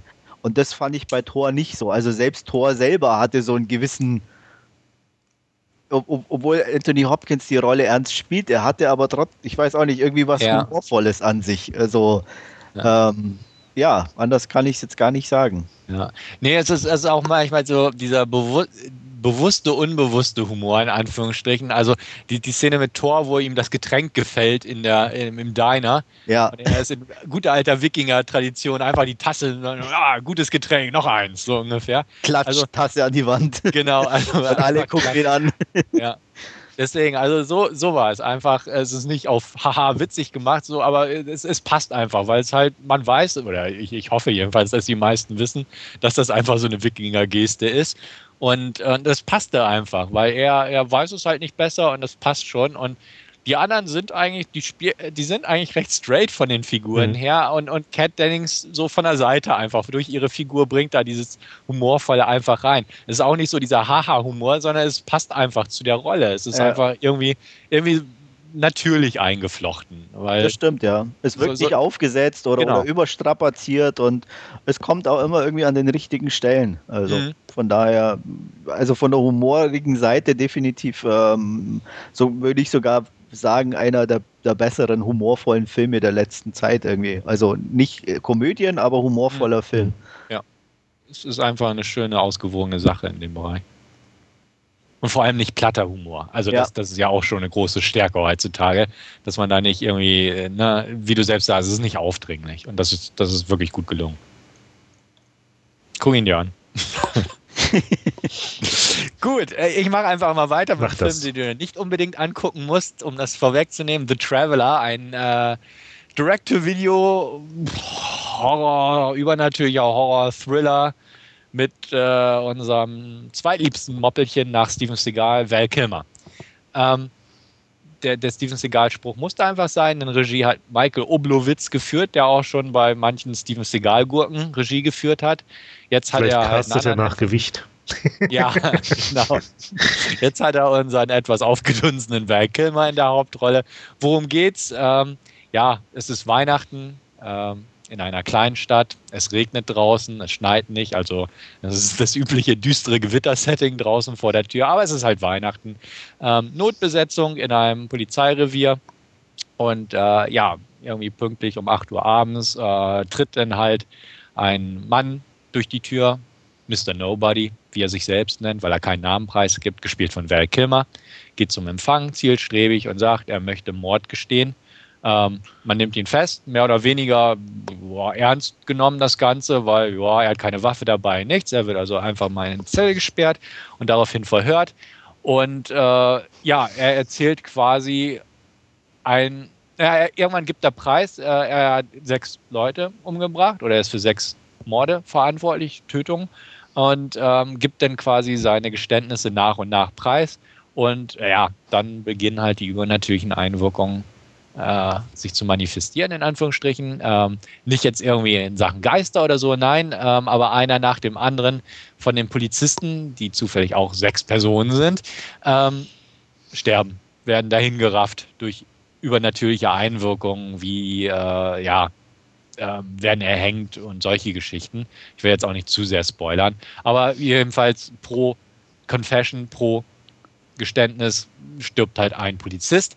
Ähm, relativ schnell ähm, wird der Verdacht in den Ring geworfen von dem Detective Alexander Black, gespielt von Dylan Neal, der so quasi die äh, Befragung leitet, dass das irgendwas mit einer Person zu tun haben könnte, der ähm, früher mal vor einiger Zeit von ihnen verhaftet wurde ähm, und ja, ich sag mal, Polizeigewalt ausgesetzt wurde. Sprich, man hat ihn ziemlich übel misshandelt im Keller, sodass er danach im Koma landete. Hintergrund ist der, äh, unser Detective Black hat nämlich seine Tochter an einen ähm, ja, Kindermörder verloren und man hat geglaubt, dass dieser äh, ja, Landstreicher, Drifter, dafür verantwortlich war. Daraufhin hat man ihn halt so lange bearbeitet, um zu versuchen, ein Geständnis herauszupressen, bis er dann quasi in ein Koma gefallen ist. Daraufhin wurde aber eine andere Person äh, für den Mord verantwortlich identifiziert und getötet, sodass alle halt äh, im Hinterkopf haben, ähm, ja, sie haben quasi einen Unschuldigen gefoltert und äh, ins Koma versetzt. Ähm, jetzt kommt es auch raus, dass in dem Moment, wo der komatöse Drifter gestorben ist im Krankenhaus. Genau in dem Moment trat halt unser Mr. Nobody durch die Fronttür. Also beginnen sie langsam eins und eins zusammenzuzählen oder befürchten es zumindest, weil sie ja anfangs ja natürlich nicht an übernatürliche Sachen glauben, aber immer weiter in die Richtung geht das. Das ist so ungefähr die Story des Films. Es ist also ja ein munteres äh, zehn kleinen Negerlein-Prinzip, hätte ich fast gesagt, obwohl man weiß halt nicht, wen es als nächstes trifft. Man weiß, sobald unser Mr. Nobody mal wieder ein Geständnis ablegt, dass es einen von ihnen erwischen wird. Äh, und zwar auf die Art im Prinzip, wie sie diesen Drifter damals gefoltert haben. Ähm, der eine hat ihn ausgepeitscht, der wird dementsprechend auch ausgepeitscht, der andere hat ihn halt gewürgt, da kommt das Erhängen ins Spiel, was ich gerade gesagt habe und so weiter und so fort. Mr. Nobody, wie der Film auch im Ursprung hieß, bevor er in The Traveler umgenannt wurde, ist halt wirklich eine billige Direct-to-Video-Produktion äh, mit unserem Val Kilmer, in einer Hauptrolle, die ihm null gefordert hat. Ähm, er sitzt im Prinzip nur rum den gesamten Film oder steht. Wirklich laufen tut er nicht. Also entweder steht er irgendwo oder er sitzt in der Zelle, hinterm Schreibtisch oder sonst wo. Ähm, er hat also nicht wirklich was zu tun, außer irgendwie in die Kamera zu gucken und seine Geständnisse von sich zu kriegen und manchmal ein bisschen grimmig zu schauen. Ähm, er wird also null gefordert, er wirkt irgendwie gelangweilt und ja, Trotzdem ist er mit das Beste an dem Film, ehrlich gesagt. Ähm, der Film an sich ist eigentlich ganz okay gemacht. Also für eine Director-Videoproduktion ist er solide inszeniert, kann man sagen. Er, er, schafft es nicht wirklich eine Atmosphäre aufzubauen, ähm, nichts, aber man kann ihn durchaus von A bis Z durchgucken. Er geht knapp 95 Minuten ähm, und er langweilt nicht zu sehr. Er ist echt routiniert gemacht ähm, und vom Inhalt her auch absolut Routine. Man kann alles im Prinzip vorhersehen. Er hat einen, ich will nicht sagen Twist, aber er hat eine fiese Offenbarung am Ende, die, die für manche irgendwie ein Schlag ins Gesicht sein wird. Für andere, die würden sich auch denken, okay, ein bisschen fies. Äh, ich fand ihn okay, den Twist am Ende, wenn man ihn so benennen darf. Ähm, The Traveler ist halt wirklich B-Movie-Kost per Excellence. Und ähm, ich gebe irgendwo noch knappe 4 von 10 dafür. Er hat ja, er hat nicht wirklich was, was man empfehlen kann, aber er ist halt nicht so furchtbar. Ich gucke nun mal viele B-Movies und da gibt es wesentlich, wesentlich schlimmer, auch wesentlich schlimmere mit Val Kilmer. Den hier fand ich, ja, dafür noch ganz okay irgendwo. Ähm, was mich so ein bisschen gestört hat, ist, ist einfach aufgesetzte Gewalt bei dem Film gewesen. Ähm, Manche Szenen sind halt brutal und das passt schon irgendwie. Manche Szenen übertreiben es einfach auch. Also da werden äh, Leichen zerfleddert und man sieht halt echt ständig irgendwelche Leichenteile oder Innereien an die Wand klatschen in Zeitlupe. Und das ist einfach dumm. Also das, das hat mich schon gestört. Da hätten sie definitiv sich zurückhalten müssen und so ein bisschen in eine andere Richtung ihre Fühler ausstrecken sollen. Ähm, der Film ist in Deutschland in einer Uncut-Fassung, dick vermerkt, in einer Spio-JK-Freigabe erhältlich und auch in einer gekürzten Fassung. Ich hätte fast gesagt, wenn sie diese Szenen mit den, den Fleisch an die Wand rausgenommen hätten, wäre der Film auch ein Tick besser geworden. Hätte zwar nichts an der Note geändert, aber äh, ich fand das einfach zu aufgesetzt in dem Sinne. Also wirklich eine Empfehlung aussprechen kann ich nicht. Äh, vier von zehn, knappe vier von zehn werden es bei mir sein. Ähm, äh, ja, ein weiteres Zeugnis dafür, dass es mit Val Karriere schleunigst wieder aufgehen, äh, aufwärts gehen sollte. Ansonsten ist er echt weg vom Fenster, denn ja, hier läuft, also hier hat er echt nichts zu tun, außer, rumzusitzen. Und das ist echt schade, wenn man bedenkt, dass er vor ein paar Jahren noch in Kiss Kiss Bang Bang zu sehen war, in Wonderland und solche Sachen, wo er einfach noch was, was zustande bekommen hat und jetzt echt in Direct-to-Video-Müll versandet ist. Sehr schade. The Traveler, keine Empfehlung, außer für hartgesottene Weltkilmer und B- bis C-Movie-Fans. So viel dazu. Und ich denke, von euch sollte eigentlich auch keiner Interesse haben, oder? Nö. Gut. Nicht wirklich, nee. Und ich meine, wenn Gut. du dann schon vier von ja, zehn eben. vergibst, dann.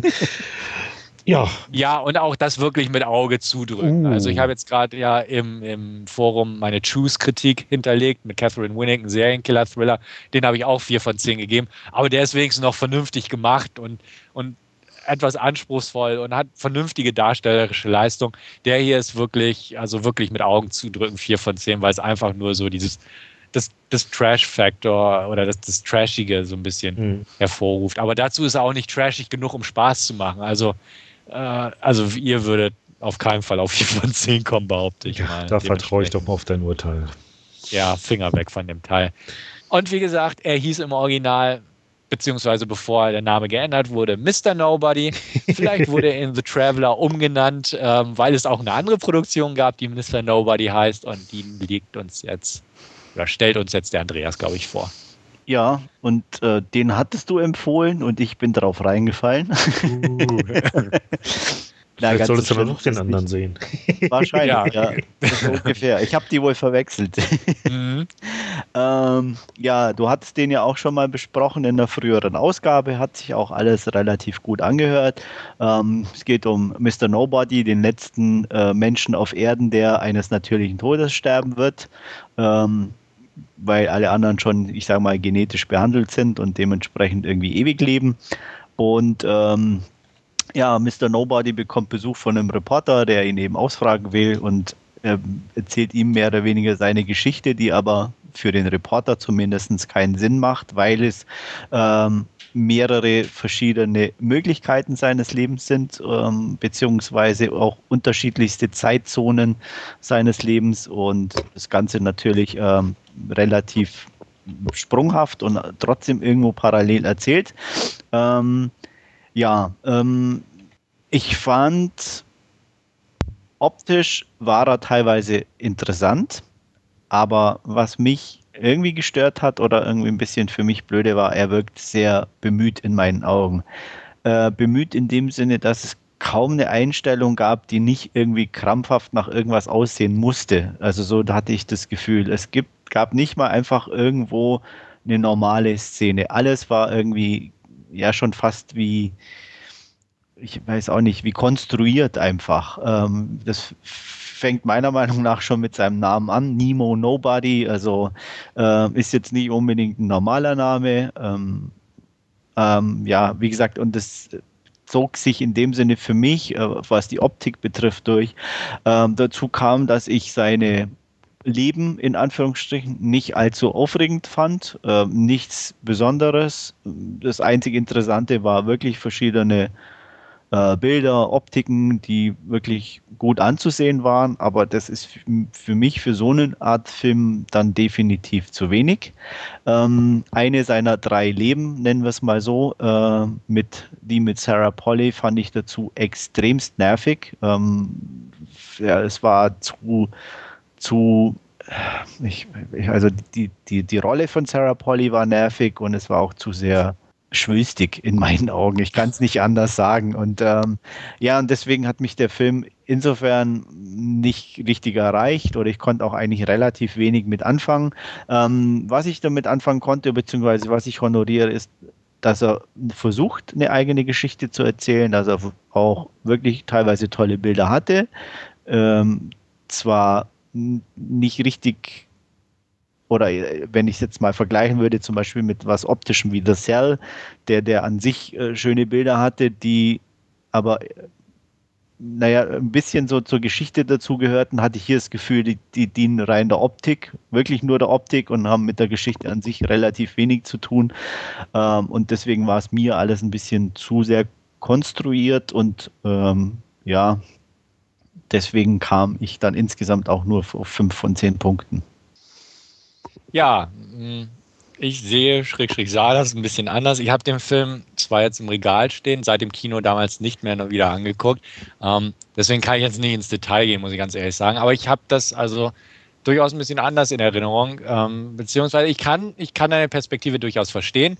Ja, ähm, Sarah Pollys Auftritt, den ich übrigens gut fand, definitiv, ähm, empfand ich halt nicht als nervig, weil ich fand, sie hat das eigentlich teilweise Szenen gespielt, die peinlich bzw. schlecht hätten wirken können, aber sie hat es gut gemacht. Äh, die, die Geburtstagsfeierszene zum Beispiel. Ja, denn ich, genau. da, daran gibt es ja auch, habe ich nichts ja. auszusetzen. Ja, also, so. wie also, gesagt, ich aber fand, ich fand, fand ihre Rolle so. nervig. Also wie gesagt. Inwiefern dann? Dann habe ich es irgendwie. Ähm, ich weiß auch nicht, ich, ich ähm, ähm, es war, also die, die, die, diese, diese diese Aufopferung, die er da abliefert, mhm. ähm, die war mir zu weit. Im Endeffekt nichts Eigenständiges mehr. Sein, seine, sein ganzer Fokus war auf sie gerichtet und sogar teilweise hatte ich das Gefühl, noch mehr wie auf. Mhm. Und, und, und das war so unnatürlich in Anführungsstrichen. Also anders kann ich es nicht beschreiben irgendwie, weil ähm, es gibt bestimmt viele Menschen, die, die andere pflegen und alles für sie tun, aber ähm, die sich vielleicht auch aufgeben, in Anführungsstrichen, oder ihr eigenes Leben, aber das, ich sag mal, normaler rüberbringen und nicht so auf dieses, äh, ja, Schwüstige einfach. Ich hatte wirklich so dieses, mhm. das, das, war auch von, von, wie er auf sie reagierte, äh, nicht irgendwie so wie einfach ein Lied musste äh, wirken und so. Und das war das, was mich dabei gestört hat. Okay. Wenn es einfach normal, in Anführungsstrichen, also als normale Ehe mit, mit diesen Szenen irgendwo drin wäre, das meiner Meinung nach wesentlich. Mhm. Und das war mir einfach zu viel dann. Also wie gesagt, das hat die, die eigentliche Geschichte an sich irgendwie erdrückt zwischen den beiden. Ja. Und, und ähm, mir kam es einfach auch so rüber, so man muss jetzt irgendwie so speziell darauf hinweisen, wie sehr er doch sein Leben in Anführungsstrichen aufgibt, nur weil er sie so liebt. Und da werden wir eher nachvollziehen oder, oder, oder können. Mhm. Und dadurch ja, okay. wirkt es einfach, für mich in dem Moment wirkte die, die Story oder dieser Storyteil so, so, so nervig. Also, mhm. weil mit jedem Mal, wenn sie wieder kam, dachte ich, ah, nee, nicht noch mehr. Weil es, okay. Also, weil es immer noch irgendwie extremer wirkte. Ja, ja. Da war ja, also, irgendwo zumindest ein bisschen lockerer. Also von der ganzen Art her oder so, obwohl es auch sehr schwülstig war, also auch mit der Diane Kruger und so und sie sich dann wiedersehen und doch aneinander vorbeilaufen. Man, das kennt man ja inzwischen auch alles zur Genüge, aber das hatte zumindest so ein, so ein bisschen einen lockereren ähm, Grundton, sage ich jetzt mal. Und, ja. und, und eine Normalität an sich, die mir der Geschichte mit. Ich nicht so in Erinnerung, aber ich kann es verstehen. Ähm, ich fand dem Film, also es ist alles sehr künstlich gemacht, es ist alles bewusst auf, auf kreativ getrimmt, in Anführungsstrichen. Ja. ja. Das aktiv. Ähm, ich, ich fand den Stil, ja, wie du selbst sagst, er, er ist bewusst darauf getrimmt, auf ja. so, eine, so eine Art, aber das ist halt das Konzept. Ja, ich, ich, weiß, ähm, ich suche noch irgendwie, aber zu, zu selbstverliebt, äh, okay. um es mal so, so zu sagen. Also ähm, guck doch, wie, wie Nee, also wie gesagt, hat mich nicht so erreicht. Ja, ja. Ja, also ich werde ihn demnächst auf jeden Fall mal angucken, weil auf der deutschen Welt auch der Director's Cut drauf. Den habe ich halt noch nicht, weil im Kino eine etwas kürzere Fassung. Du hast wahrscheinlich gleich den lang gesehen, ne? Ich habe gleich den lang gesehen, ja. Okay, also, also ich, ich habe halt die, die Blu-ray gehabt, also nehme ich an, dass das eigentlich die Tendenz, wenn ich wählen kann, immer den DC oder den Extended ja. im Normalfall zu wählen. Von daher.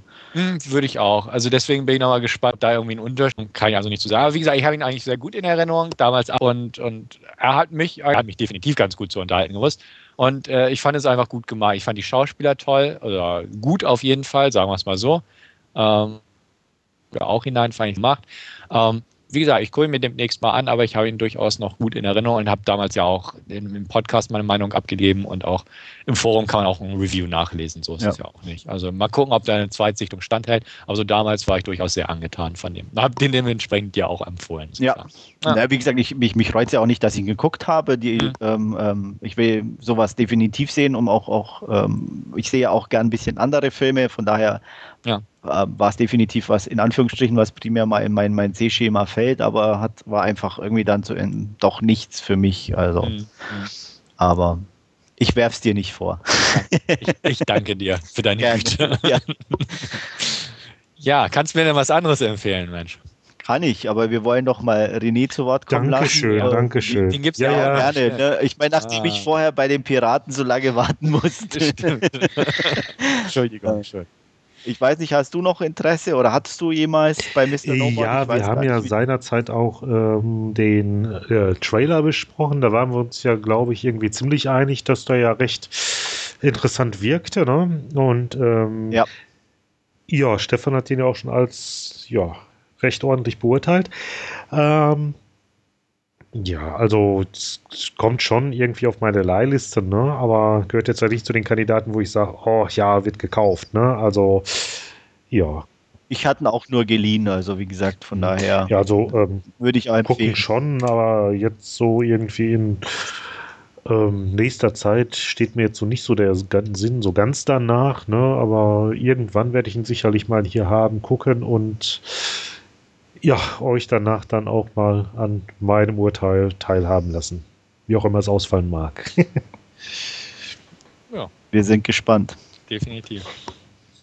Ja, ich mache dann gleich weiter. Ähm, kann äh, definitiv einen Film mehr empfehlen, auch wenn ich lustigerweise, denke ich mal, da auch wieder eher äh, einer der wenigen bin, weil die Kritiken allgemein nicht ganz so gut sind. Ähm, ich sag's mal vorneweg, Priest in 3D ist scheiße, aber nur weil 3D ist und mhm. äh, noch scheißerer als Thor.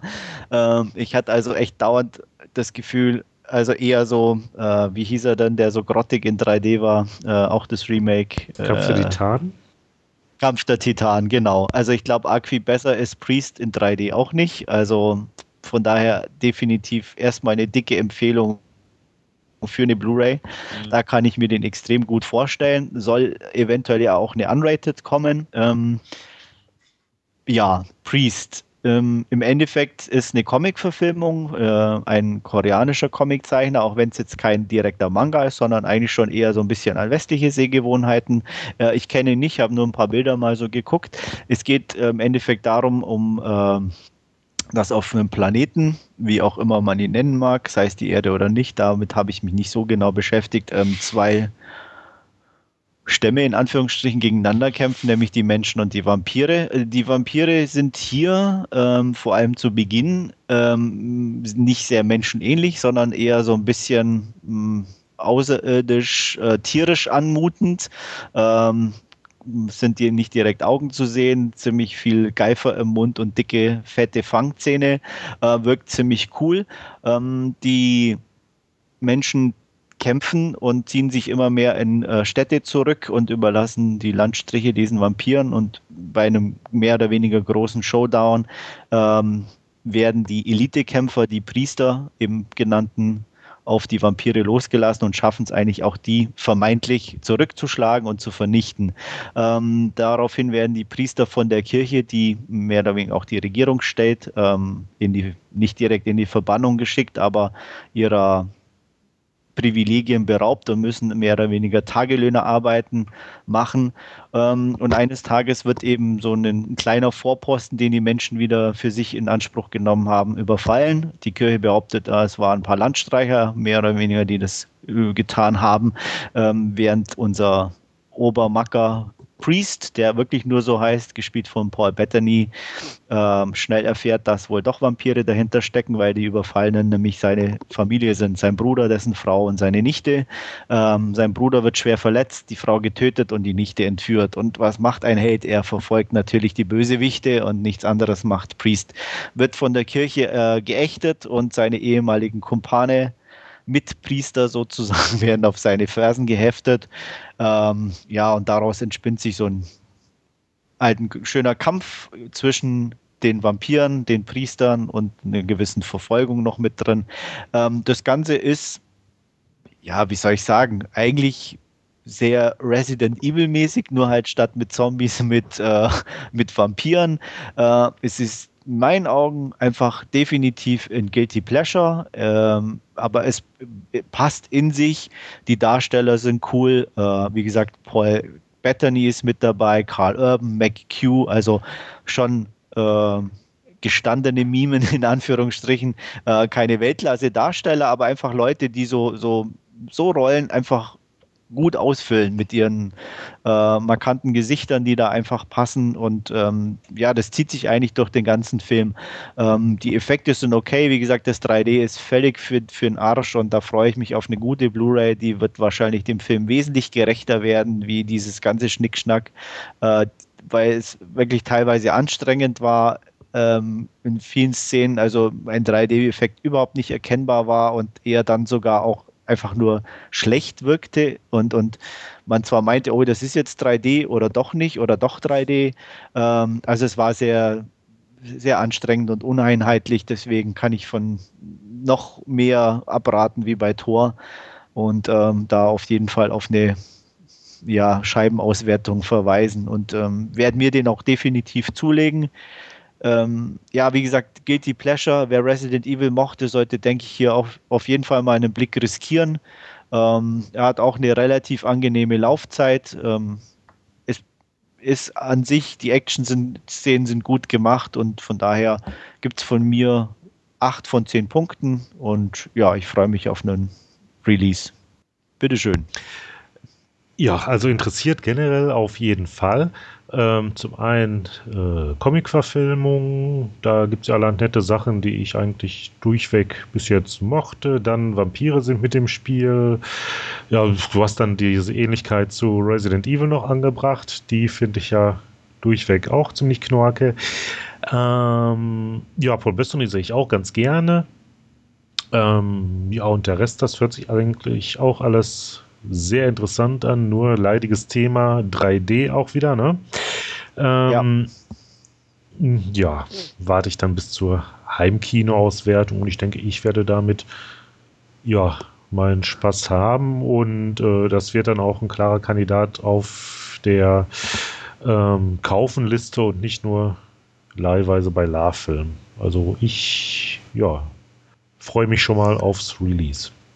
Sehe ich ganz genauso, hört sich alles ganz dufte an, Kritiken sind furchtbar. Ja, ähm, das, deswegen sage ich ja, ich bin, also ja. es ist, klar, es ist kein, kein toller in, äh, in, dem Sinne, aber mhm. ich meine, Resident Evil hat auch scheiß Kritiken ohne Ende bekommen und ja. ich mag den trotzdem, weil er einfach in sich stimmig ist und nicht mehr sein will, als er ist und das ähnliches, oder ähnlich ging es mir einfach bei Priest auch, also. Ja, also das, da baue ich jetzt einfach mal auf diese Aussage.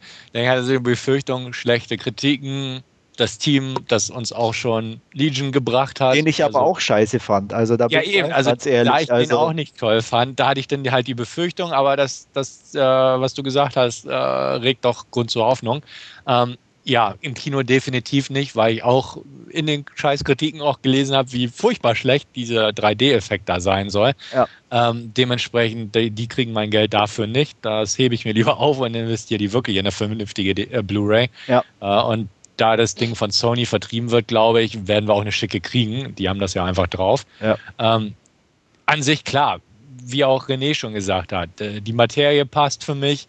Ähm, die Besetzung finde ich auch nicht uninteressant, definitiv nicht. Bis hin zu Mädchen Amek, die ich schon ewig nicht mehr im Kino ja, gesehen habe. Wie gesagt, hab. Brad Dourif in der kleinen Nebenrolle, ja. Christopher Plummer. Also, das, das, passt alles, ne? Das ist echt stimmig von, von, mhm. von dem her. Also. Genau, und wie gesagt, der Trailer macht eigentlich ganz gut Laune.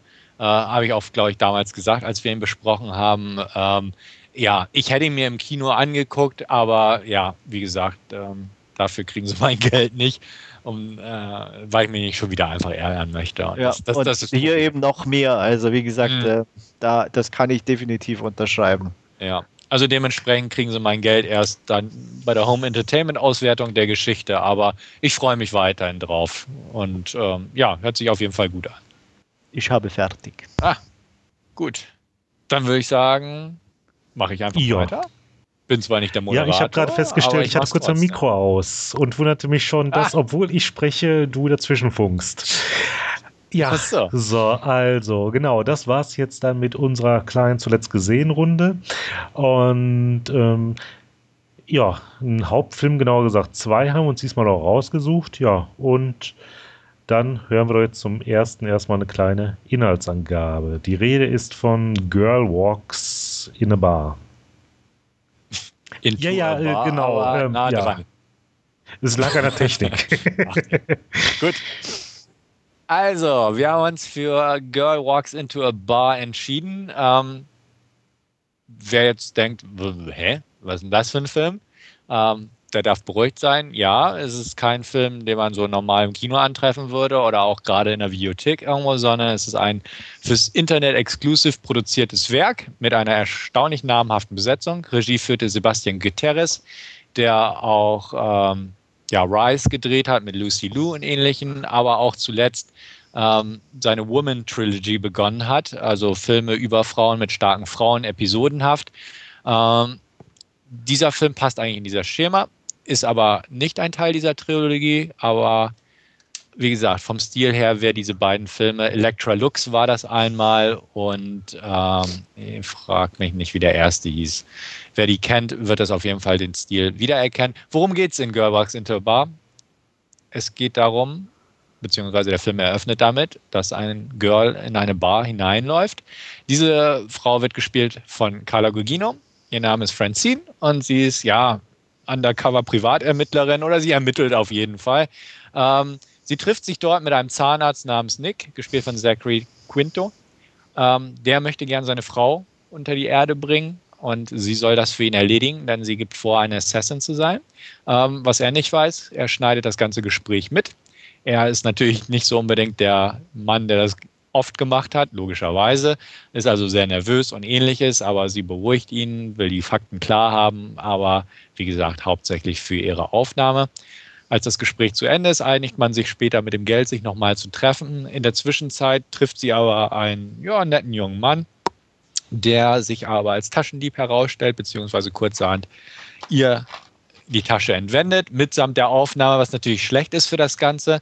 Sie versucht dementsprechend über ihre Kontakte herauszufinden, wer dieser Mann war und versucht die Tasche mitsamt Aufnahme oder hauptsächlich natürlich die Aufnahme zurückzubeschaffen. Ähm, das führt zu einer ganzen ja, Ereignis, Aneinanderreihungskette, wie auch immer man das bezeichnen möchte, der durch mehrere Bars der Stadt führt, äh, mehrere Stripclubs und ähnliche Etablissements. Äh, Im Zuge dessen trifft sie auf mehrere, ja, mehr oder minder skurrile Gestalten der Nacht und äh, lernt halt so verschiedene Leute kennen, die im Prinzip voneinander unabhängig agieren und durchs Leben gehen, aber über bestimmte Personenverbindungen in ihrem Leben doch miteinander verknüpft sind. Und ja, über ihre Geschichte lernen wir sie halt also der Reihe nach im Prinzip kennen. Ähm, unter anderem eine Stripperin oder exotische Tänzerin, gespielt von Emmanuel Chiriki, ähm, deren Vater, der Taschendieb ist zum Beispiel ihr Bruder. Irgendwann kommen wir auch dazu, in ein Etablissement zu gehen, äh, in dem sich äh, Nudisten treffen, um Ping-Pong zu spielen. An der, ja, am Empfang steht Rosario Dawson als ja eine etwas sexausgehungerte Studentin, die dort jobbt. Die trifft dann wiederum einen Cop, mit der auch äh, unsere Hauptdarstellerin zusammenarbeitet bzw. Kontakt hat, gespielt von Josh Hartnett. Und im Prinzip durch dieses lose Geflecht an ja, einzelnen Segmenten und Personen spinnt sich äh, mehr oder minder dicht ein Handlungsnetz zusammen. Und ja, mehr ist der Film im Prinzip auch nicht. Ähm, ja, so viel im Prinzip zu einer Inhaltsangabe. Bevor ich da ins Detail gehe, wie mir der Film gefiel oder auch nicht, ähm, gebe ich einfach mal weiter. Ja, ein Netz trifft es ganz gut. Ein Netz hat viele Löcher. Also ähnlich ging es mir bei dem Film irgendwie auch. Ähm, ich muss dazu sagen, wir wollten theoretisch letzte Woche schon aufnehmen. Ähm, ging dann irgendwie nicht und ähm, ja, und inzwischen kann ich mich kaum noch an den Film erinnern, was natürlich für so einen Film äh, kein gutes Zeichen ist. An was ich mich erinnere, ist, dass die Darsteller an sich zwar alle interessant sind und es auch schön ist, sie zu sehen und dass sie da mitspielen, ähm, aber im Endeffekt irgendwie alles ziemlich ja, hohl ist, irgendwie versucht wird, ähm, tolle Dialoge zu spinnen, die aber für mich persönlich einfach nur trocken und arschlangweilig waren und ähm, ich mich wirklich an keine einzige herausragende Szene erinnern kann, außer dieses Nudist Ping Pong, äh, ja. weil es halt noch mit den schwarzen Balken war. Äh, und das war es dann irgendwie auch schon. Und mich, ja, und ich mir immer überlegt habe, wer denn die, die, die Frau ist, äh, bis ich dann nachgelesen habe, Lauren Lee Smith, äh, die auch in anderen Filmen schon mitgespielt hat, ja, im ersten ähm, Moment aber so mit der Frisur nicht erkannt hätte. Mhm. Mhm. das stimmt. Aber ja, und ich glaube, das ist so ziemlich alles, was mir in Erinnerung geblieben ist von diesem Film. Ja, also sehe seh ich nicht anders. Also du hast das sehr schön mit dem Netz weitergesponnen, dieses, dieses Bild. Ähm, ja, es, es sind einfach wirklich viele, viele bekannte Darsteller, die eigentlich durch jede Szene laufen. Wir haben Jill Barrows, äh, Xander Berkeley, Alexa Bledel, Sheriki, Rosario Dawson, Danny DeVito, Robert Forster, Carla Gugino, Josh Hartnett, Quinto, ähm, wie erwähnt, Miss Smith, Amber Valletta. Herzlich willkommen bei Stefan liest die IMDb. Richtig. ja. Weil das, das ist eigentlich der ganze Pull-Faktor dieses Films. Einfach, dass man bekannte Gesichter sieht, die man zum Teil auch nicht mehr so häufig gesehen hat in letzter Zeit. Und es ist einfach nicht viel im Hintergrund dahinter. Ähm, Women in Trouble hieß übrigens der eine Film aus dieser Women-Trilogie. Hm. Nur so ist mir gerade über den Weg gelaufen. Ähm, ich sehe das ähnlich. Also ich habe den Film sogar vor knapp anderthalb Wochen gesehen, also noch eine halbe Woche länger her als bei euch. Und mir ist auch nicht viel hängen geblieben, muss ich ganz ehrlich sagen. Also ähm, ich fand ihn teilweise auch ein bisschen lahm ich hatte immer das Gefühl, dass, dass Herr Gutierrez, der, das auch das Drehbuch geschrieben hat, ähm, nicht unbedingt ein toller Regisseur ist, aber er ist ein bisschen besser zumindest ein Drehbuchschreiber. Aber auch nur im Sinne, dass ich manche Dialoge gut fand, im Gegensatz zu Andreas. Also ich fand den, den Anfangsdialog zwischen dem Zahnarzt und der Undercover-Dame teilweise richtig klasse. Und auch ähm, zwischen der Carla Gulgino und der Alexis Bledel in einem Club fand ich auch richtig gut gelungen. Teilweise oder größtenteils allerdings auch sehr viel Banalitäten einfach dazwischen. Ähm, einfach belangloses Zeug wurde gequatscht, was äh, einfach versucht hat zu kaschieren, dass die Handlung einfach echt dünn ist dahinter und die Dialoge das eigentlich auch nicht wirklich anreichern konnten, irgendwie mhm. mit Substanz oder ähnliches. Und das, das war eigentlich ein großes Problem der Sache, weil da einfach nicht viel im Hintergrund steckt. Ja, wir haben es ja im Vorfeld schon ja, gesagt, ähm, der ja. Titel gibt ja eigentlich auch schon den Inhalt irgendwie wieder. Ne? Ähm, bei mhm. mir ist da jetzt auch nicht so viel großartig hängen geblieben. Also ich fand ihn irgendwo ja recht äh, unterhaltsam. Ich habe mich nicht geärgert, irgendwie Zeit vertan zu haben oder so, damit das gar nicht. Und ähm, ich meine, ist ja auch schon was, wenn jetzt ähm, ja, nicht irgendwie viel Negatives hängen geblieben ist. Also bei mir zumindest nicht. Ne? Also ist halt nur irgendwie eben aufgrund der fehlenden Substanz generell nicht wirklich was hängen geblieben. Jetzt außerdem dem äh, Nudist Tischtennis ähm, Club, ne? Ja. Mhm. Ähm, ja, also deswegen, ich, ich glaube auch, so, wenn man das Drehbuch gelesen hätte, als, als Darsteller oder so. Und wie gesagt, ich finde, manche Dialoge waren wirklich, wirklich gut. Ähm, dass das also mit Zünglein an der Waage war, dass man da einfach mhm. mitmacht, weil wie gesagt, es ist halt kein kommerzieller Film und ich denke, auf Papier wirkte das gut, aber so in, in Spielfilmlänge war es einfach so ein bisschen ermüdend, also einfach, weil man gern mehr hätte als nur so eine, so eine lose Vignetten hintereinander weg. Ähm, ab und an oder mindestens einmal zumindest gab es dann halt auch eine, eine surreale Fantasy-Sequenz sozusagen, ähm, die ich übrigens auch sehr gelungen werde, die aber ein bisschen das Tempo bzw. den Fluss des Films unterbrochen hat, nämlich als die, die Stripperin äh, einfach Ach, mal richtig, so ein bisschen erzählt, wie Männer eigentlich denken im Publikum, wenn man sie beobachtet oder wie sie an die Sache rangeht. Ähm, fand ich eigentlich ein sehr nettes Segment aber es wirkte so ein bisschen, ja, vorgesetzt einfach. Es, hat, es, es passte nicht so ganz in den Fluss, obwohl es ganz anständig meiner Meinung nach war. Das Ganze wirkt einfach so ein bisschen holprig und das ist so das große Problem, was ich mit dem Film hatte. Ähm, wie gesagt, im Gegensatz zu dir, ja, hm, ja, so wirklich negative Sachen, die man sich greifen könnte, sind mir jetzt auch nicht hängen geblieben. Aber ich habe durchaus ein paar Mal auf die Uhr geschaut beim Gucken, muss ich auch sagen. Und das ist, das ist halt kein gutes Zeichen. Ähm, zumal der auch nicht so lang ging, muss man ja, irgendwie war so 78 ähm, oder irgendwie sowas, ne? Ja, irgendwie sowas, genau. Und ich, also, ich meine, bei mir, also mir geht es zumindest so, dass ich sogar noch, also mit, mit ein bisschen negativ sogar noch eher leben kann, wenn ich mich wenigstens drüber aufregen kann, als dass er wirklich nur so an mir vorbei plätschert. Mhm. Also da sehe ich sogar eher noch was Positives drin oder kann auch mir mal einen Punkt mehr zücken, äh, auch selbst wenn er mich genervt hat, aber äh, wenn er da irgendwas angesprochen hat, was mich nervt, in Anführungsstrichen. Also äh, deswegen habe ich ja Mr. Nobody auch trotzdem noch fünf Punkte gegeben, weil an, an sich, ja, nee, wirklich, also. Hätte ich ähm, das jetzt mit Traveler gesagt, dass ich dem trotzdem noch vier gegeben habe, oh, Mr. Nobody, der war ja. gut.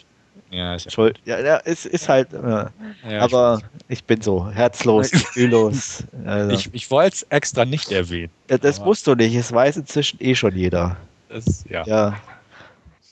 Wenn meine Frau irgendwann erfährt, verlässt sie mich. äh, ähm, ja. Ja, also. Mhm. Ich sag mal, ich habe gebe mit Dank des, äh, ich sag mal, der Idee der guten, der doch guten Darsteller oder zumindest nette, bekannte Gesichter, die jetzt auch nicht direkt schlecht spielen oder so, kann man auch nicht sagen. Und für ein ambitioniertes Projekt vier von zehn Punkten. So. Ja, ähm, ich könnte mich nicht wirklich entscheiden, ob ich nun gute 3 von 10 oder schlechte 4 von 10. Ja, ja, also bitte, und du hast noch, äh, sagst du hast da noch mehr an dem Film gefunden wie ich, also. Ja, deswegen wundert mich gerade so deine Bewertung. Du gibst Mr. Nobody 5, also da müsstest du eigentlich bei dem minus 3 geben oder so. Nein, äh, ich scherz beiseite. Nee, also einfach dadurch, dass er 78 Minuten geht und ich den durchaus ein bisschen langweilig fand und der keine wirkliche Substanz hat, ähm, muss ich wirklich sagen, also ich, ich denke mal, würde ich jetzt irgendwie wirklich mich bemühen, eine ausführliche Kritik zu schreiben, würde ich echt nicht auf die vier kommen. Ähm, also dementsprechend, wenn ich mich entscheiden müsste, würde ich wahrscheinlich wirklich auf gute drei von zehn kommen, weil ähm, A, es ist nicht viel hängen geblieben, B, ich habe mich beim Sichten gelangweilt gefühlt und ähm, ja, nette Gesichter und zwei, drei gute Szenen oder auch selbst tolle Szenen reichen einfach in der Gesamtheit nicht aus, um das auszukaschieren. Also definitiv irgendwo zwischen drei und vier von zehn. Wenn ich die entscheiden müsste, würde ich die untere Wahl nehmen. Definitiv. Nichtsdestotrotz erhöhe ich jetzt mal aus der nicht vorhandenen Erinnerung auf äh, fünf, weil ich glaube, wenn ich den richtig scheiße gefunden hätte, dann hätte ich mir das irgendwo notiert. ja, apropos Notizen, dann können wir auch anführen, dass das Wolfgang bei uns intern schon erwähnt hat. Er hat den Film nicht auch gesehen, bevor er aus diesem Podcast kurzfristig aussteigen musste. Ihm gefiel der und er hat sieben von zehn gegeben. Wir hätten natürlich gern mit ihm darüber diskutiert. Sehr gerne, ja. Sehr gern sogar, wirklich. Ähm, Leider ja. hat es arbeitsbedingt nicht funktioniert, weil das wäre sehr interessant gewesen, was er da denn oder wo die sieben Punkte liegen. Definitiv. Aber vielleicht kann er es ja in einem seiner nächsten Podcasts einfach mal als Last Scene in Kurzfassung. Ach, hat er jetzt einen eigenen? Ja. Genau. Nein. ist ja gut. Nein, aber um nochmal auf die Wertung auch zurückzukommen, mhm. ähm, weil wenn du jetzt, sage ich mal, dem Traveler schon vier gibst und so, und wenn ich dann Travel angucken würde, wäre ich bei dem dann eher bei einer zwei oder drei wahrscheinlich. Ja. Deswegen ja, ja. kann ich jetzt mit dem nicht arg viel schlechter wie eine vier gehen, in dem Sinn, von meinem Bewertungsschema her. Mhm. Ja, ja, ich weiß, was du meinst. Also wie gesagt, Traveler sehe ich auch einfach unter einem anderen Aspekt. Da habe ich mich nicht gelangweilt für. Der war auch als Stunz doof und so, aber äh, auch ein komplett anderes Genre irgendwie, dass ich, dass ich auch irgendwie mehr schätze, in ja. Anführungsstrichen. Und ja, also deswegen, wie gesagt, nee, der Film hat mir einfach nicht, nicht viel gegeben. Nicht viel. Ein bisschen was ja, aber nicht viel. Es reicht nicht. Ja. Jo. Gut. Ja, okay. Ähm, ja, nachdem wir uns jetzt da, denke ich, doch ausgiebig ausgelassen haben, machen wir auch direkt weiter mit dem zweiten Hauptfilm. Ähm, zumindest in meinem Fall ist es ein Weilchen her, dass ich den zuletzt gesehen habe. Es handelt sich dabei um Ben Afflecks The Town und wer damit gar nichts anzufangen weiß, für den hat doch unser Andreas ein paar Worte parat. Ja, wir haben, wie René schon anführte, den kurzfristig auch ein bisschen aufgenommen, weil ich, ich den gesehen hatte und wir gedacht haben, mit der Girl Walks into a Bar können wir eh nicht so viel reden. Mhm. Äh, war jetzt doch mehr als gedacht, aber ist ja egal. Ähm, The Town von Ben Affleck. Ähm, ja, worum geht's? Ähm, es geht um Boston. In Boston gibt es ganz viel Banküberfälle, mehr als irgendwo sonst. Und äh, vor allem in einem Stadtteil, äh, Stadtteil davon, nämlich Charlestown. Dort lebt Doug McRae, gespielt von Ben Affleck, ähm, der zusammen mit drei Kumpels, einer davon ist Jeremy Renner, ähm, ja, Banken überfällt ähm, er ist aber doch irgendwie anders wie seine Freunde, wie ja meistens in so Filmen.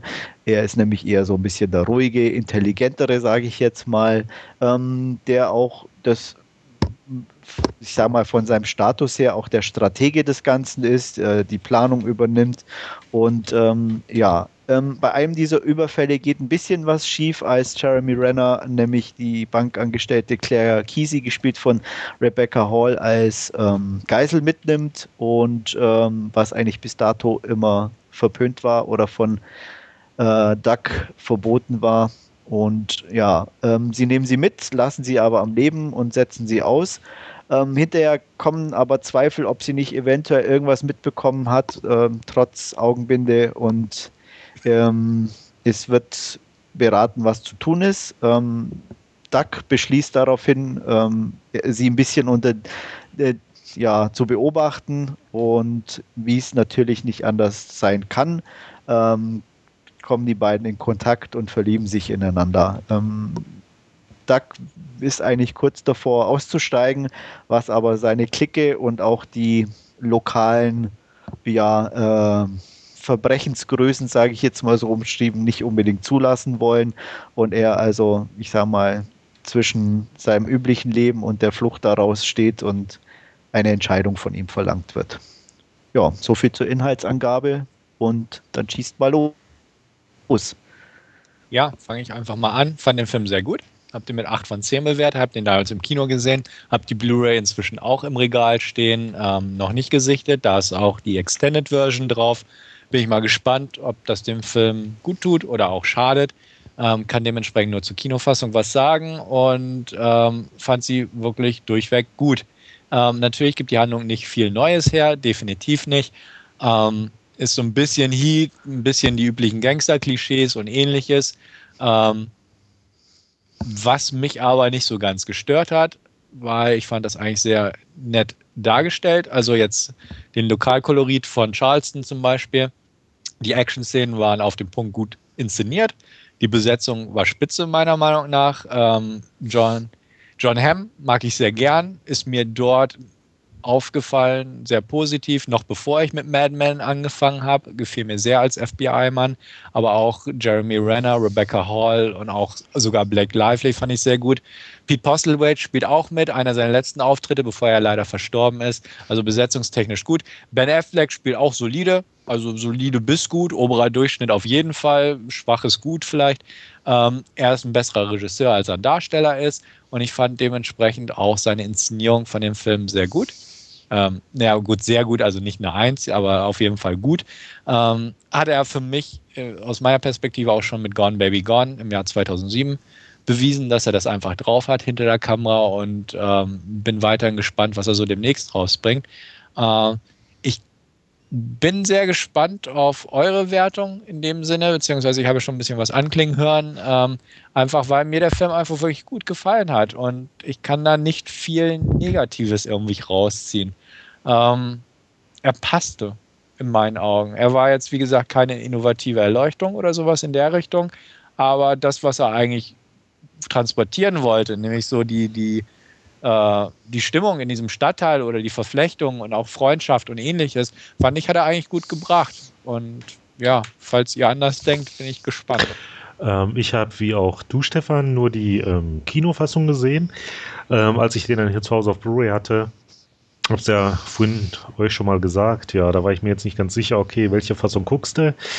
Ähm, steht was von Extended Cut drauf, Director's Cut wird nicht erwähnt, ja, und ehe dir dann irgendwie halbe Stunde mehr anguckst, was dann doch nur irgendwie so ein Schmu-Cut ist, dachte ich, ja, nimmst du die kurze Spaßzeit. Ähm, ich habe den, soweit ich mich erinnern kann, ja, das kommt mit dem Alter, ähm, ganz gut in Erinnerung und ähm, ja, ich finde auch schon, dass der F-Deck auf dem Regiestuhl ja durchaus was drauf hat. Hat mir ganz gut gefallen. Auch äh, Jeremy Renner. Ähm, ja, und so wirklich viel ist da jetzt gerade so nicht parat. Also, ähm, was da so an Action zu sehen war, war, muss ich dir beipflichten, durchaus gut inszeniert und irgendwie Totalausfälle waren jetzt irgendwie auch darstellerisch jetzt nicht dabei. Ähm, ganz so hoch angesetzt hatte ich nicht, wenn Ähm, ich glaube, irgendwie bei, bei sieben von zehn lag ich, aber jetzt im Moment wirklich begründen, im Nachhinein kann ich es jetzt nicht. Vielleicht, wenn ich ihn nochmal irgendwie in nächster Zeit sehen sollte, aber ich war damit durchaus zufrieden und die Blu-ray habe ich auch nach wie vor hier im Regal stehen. Ja, ich schieb's mal auf den Extended Cut. Ich fand ihn nicht so gut wie die beiden Herren. ähm, stehen wir wahrscheinlich wieder ziemlich allein da. ähm, da stehst doch drauf. Hat, ja, natürlich, klar. Ja. Lonesome Rider, ja, Lonesome Rider, genau. Ja, ja. Gefühlloser Dämon. ja. Ähm, ja, mag vielleicht wirklich damit zusammenhängen, weil ich fand ihn teilweise kitschig. Ähm, er hat mir absolut nichts Neues erzählt. Also ich fand die Story extrem beliebig. Ähm, klar, ähm, das mag mit dem Viertel ganz interessant sein, Charlestown, und ähm, es ist auch absolut eine solide Inszenierung. Daran gibt es auch nichts auszusetzen von, von Ben Affleck. Aber mh, mm, ja, der Rest halt war für mich irgendwie mh, mm, nicht, nicht, nicht wirklich berauschend. Ähm, die Action war okay, aber selbst die war in meinen Augen einfach kaum vorhanden. Also wir haben am Anfang einen Überfall, ich glaube mittendrin einen Überfall und dann am Schluss die, die, der Showdown und das war es dann schon. Und dazwischen wird irgendwie in meinen Augen zumindest hatte ich Gefühl alles zu Tode geredet. Ähm, diese, diese Hassliebe, sage ich mal, zwischen Jeremy Renner und Ben Affleck, äh, ey Alter, ich hab dir voll mal Leben gerettet und so, weil ich den einen abgeknallt habe, war so, ja, so ein bisschen zu extrem ghetto-mäßig in meinen Augen. Ähm, was so, ja, ich weiß auch nicht, einfach irgendwie dumm, dumm wirkte. Also es tut mir leid, der, der läuft los, knallt einen überhaupt nur, weil er gehört hat, der könnte dem mal hinterherlaufen, um ihn abzuknallen äh, und hält ihm das sein Leben lang vor. Also das ist schon, ja. Männerfreundschaft, Mann. Äh, das ist keine Freundschaft, das ist Bevormundung und das ist äh, Idiot hält den Intelligenteren an der langen Leine, so ungefähr. Ja. ähm, ja, Wem es gefällt, ist ja okay, aber wie gesagt, ich fand es irgendwie einfach durch, ja, und vielleicht wie mag wirklich am Extended Cut liegen, aber alles zu Tode geredet und ähm, ich hatte auch das Gefühl, es wird nichts einfach nur, nur gezeigt, es muss irgendwie auch alles beredet und, und erzählt werden oder irgendwie auch. auch äh, man konnte jetzt nicht einfach sagen oder, oder die, das vielleicht so ein bisschen im Hintergrund lassen, warum er in einer gewissen Abhängigkeit ist oder die, diese Bande da ist. Nein, es musste explizit noch genau irgendwann so kurz vor Schluss erklärt werden, warum denn das Verhältnis so ist. Und das, das meine ich mit, mit, mit zu Tode geredet. Also, ähm, weil es blieb einfach nichts irgendwie so ein bisschen im Hintergrund oder, oder überhaupt. Also, und auch dann diese, diese Exekution zum Schluss, die, er hat nie irgendjemand, sagt er noch so ganz großkotzig, und hat ja noch nie jemand umgebracht und dann läuft er hin und, und knallt die so äh, mir nichts, dir nichts über den Haufen. Das war auch so, äh, nehme ich ihm irgendwie nicht ab. Also wenn ich noch nie in der Richtung tätig war, sage ich mal, fällt mir das nicht so leicht. Auch, auch wenn ich vielleicht Angst um meine, meine Lieben in Anführungsstrichen habe, aber ähm, ja, also das war nicht so, so für mich nachvollziehbar. Also da hatte so, so die, die Figur des Doug McGray so, so, so ein Cut irgendwo und, und ich weiß nicht äh, war mir zu, zu cool dann schon wieder. Also für das, dass er eigentlich so eher der, der sensible Typ war, ähm, habe ich ihm das nicht abgenommen. Mhm.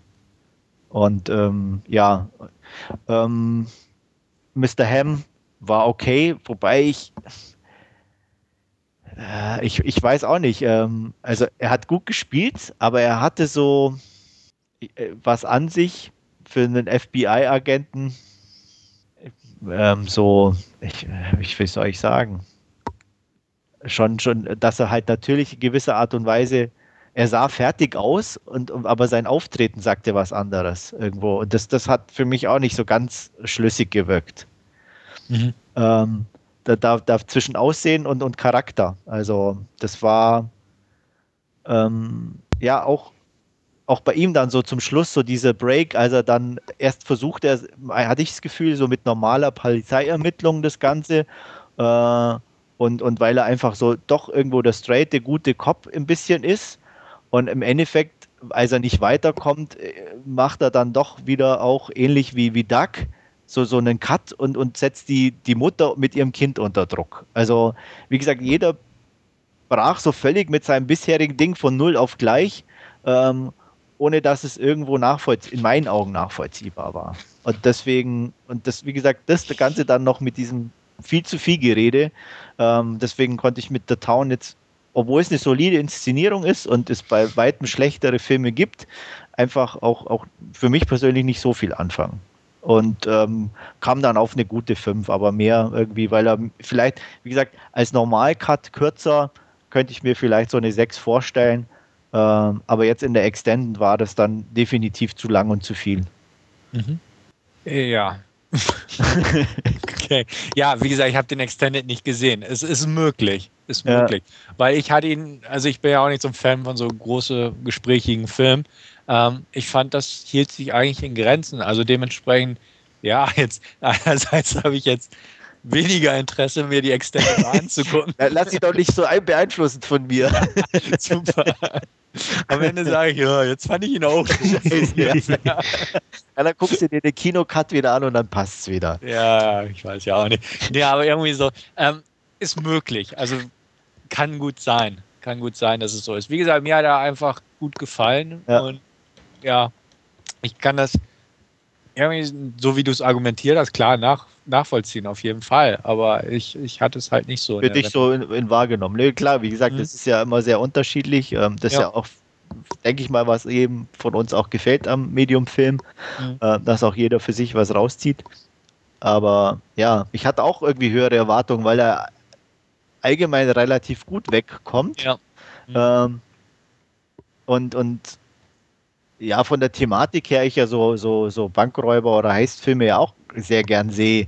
Aber wie gesagt, da war mir schon wieder zu wenig Heist und zu viel anderes, Nebenschauplätze. Und ähm, das fand ich schade.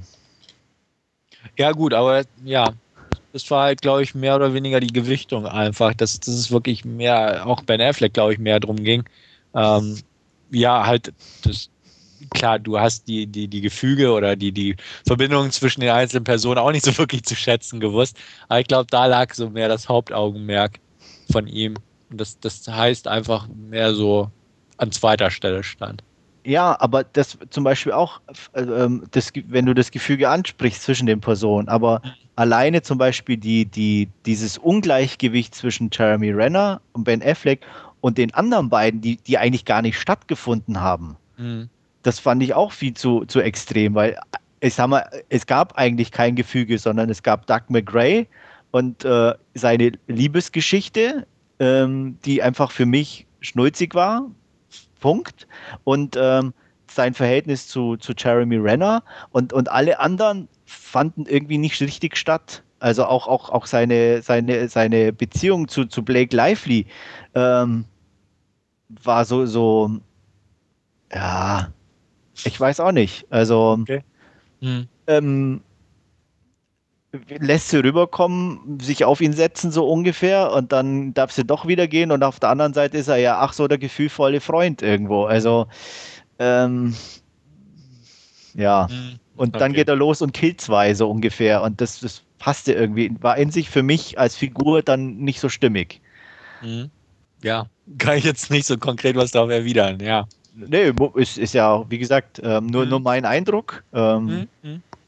Bei mir ist halt auch noch nicht so lange her, dass ich ihn jetzt so gesehen habe. Und wie gesagt, ja. in der Extended, ähm, der war ja dann doch nochmal, glaube ich, 20 Minuten oder fast sogar 25 mhm. Minuten länger als die, die, die, Kinofassung, was für so einen Film natürlich schon extrem lang ist. Mhm. Eigentlich für jeden Film. Ja, gut, ich meine, wenn jetzt einen reinen Actionfilm hast oder so und da noch ein bisschen Action dranhängt, ist es vielleicht nicht so viel, aber ähm, ich ja. glaube auch bei Schnittberichte gibt es auch einen Beitrag zu The das Town. Kann, sein, ne? kann man ja Weiß mal gucken, irgendwie ja. mal, mal gucken oder so, ähm, ob die, die Sachen, die dabei sind, äh, ob man die sich vorstellen kann oder ob man schon beim Lesen sagt, äh, das wirkt aber schon eher un oder nicht so mhm. passend. Also. Ja, klar. Also habe ich zum Beispiel auch nicht gesehen, ob es da einen Schnittbericht gibt, aber es wäre auf jeden Fall nochmal eine Anlaufstellung zu gucken, ja, welchen Cut ich mir beim nächsten genau. Mal angucke. Ja. ja. Mhm.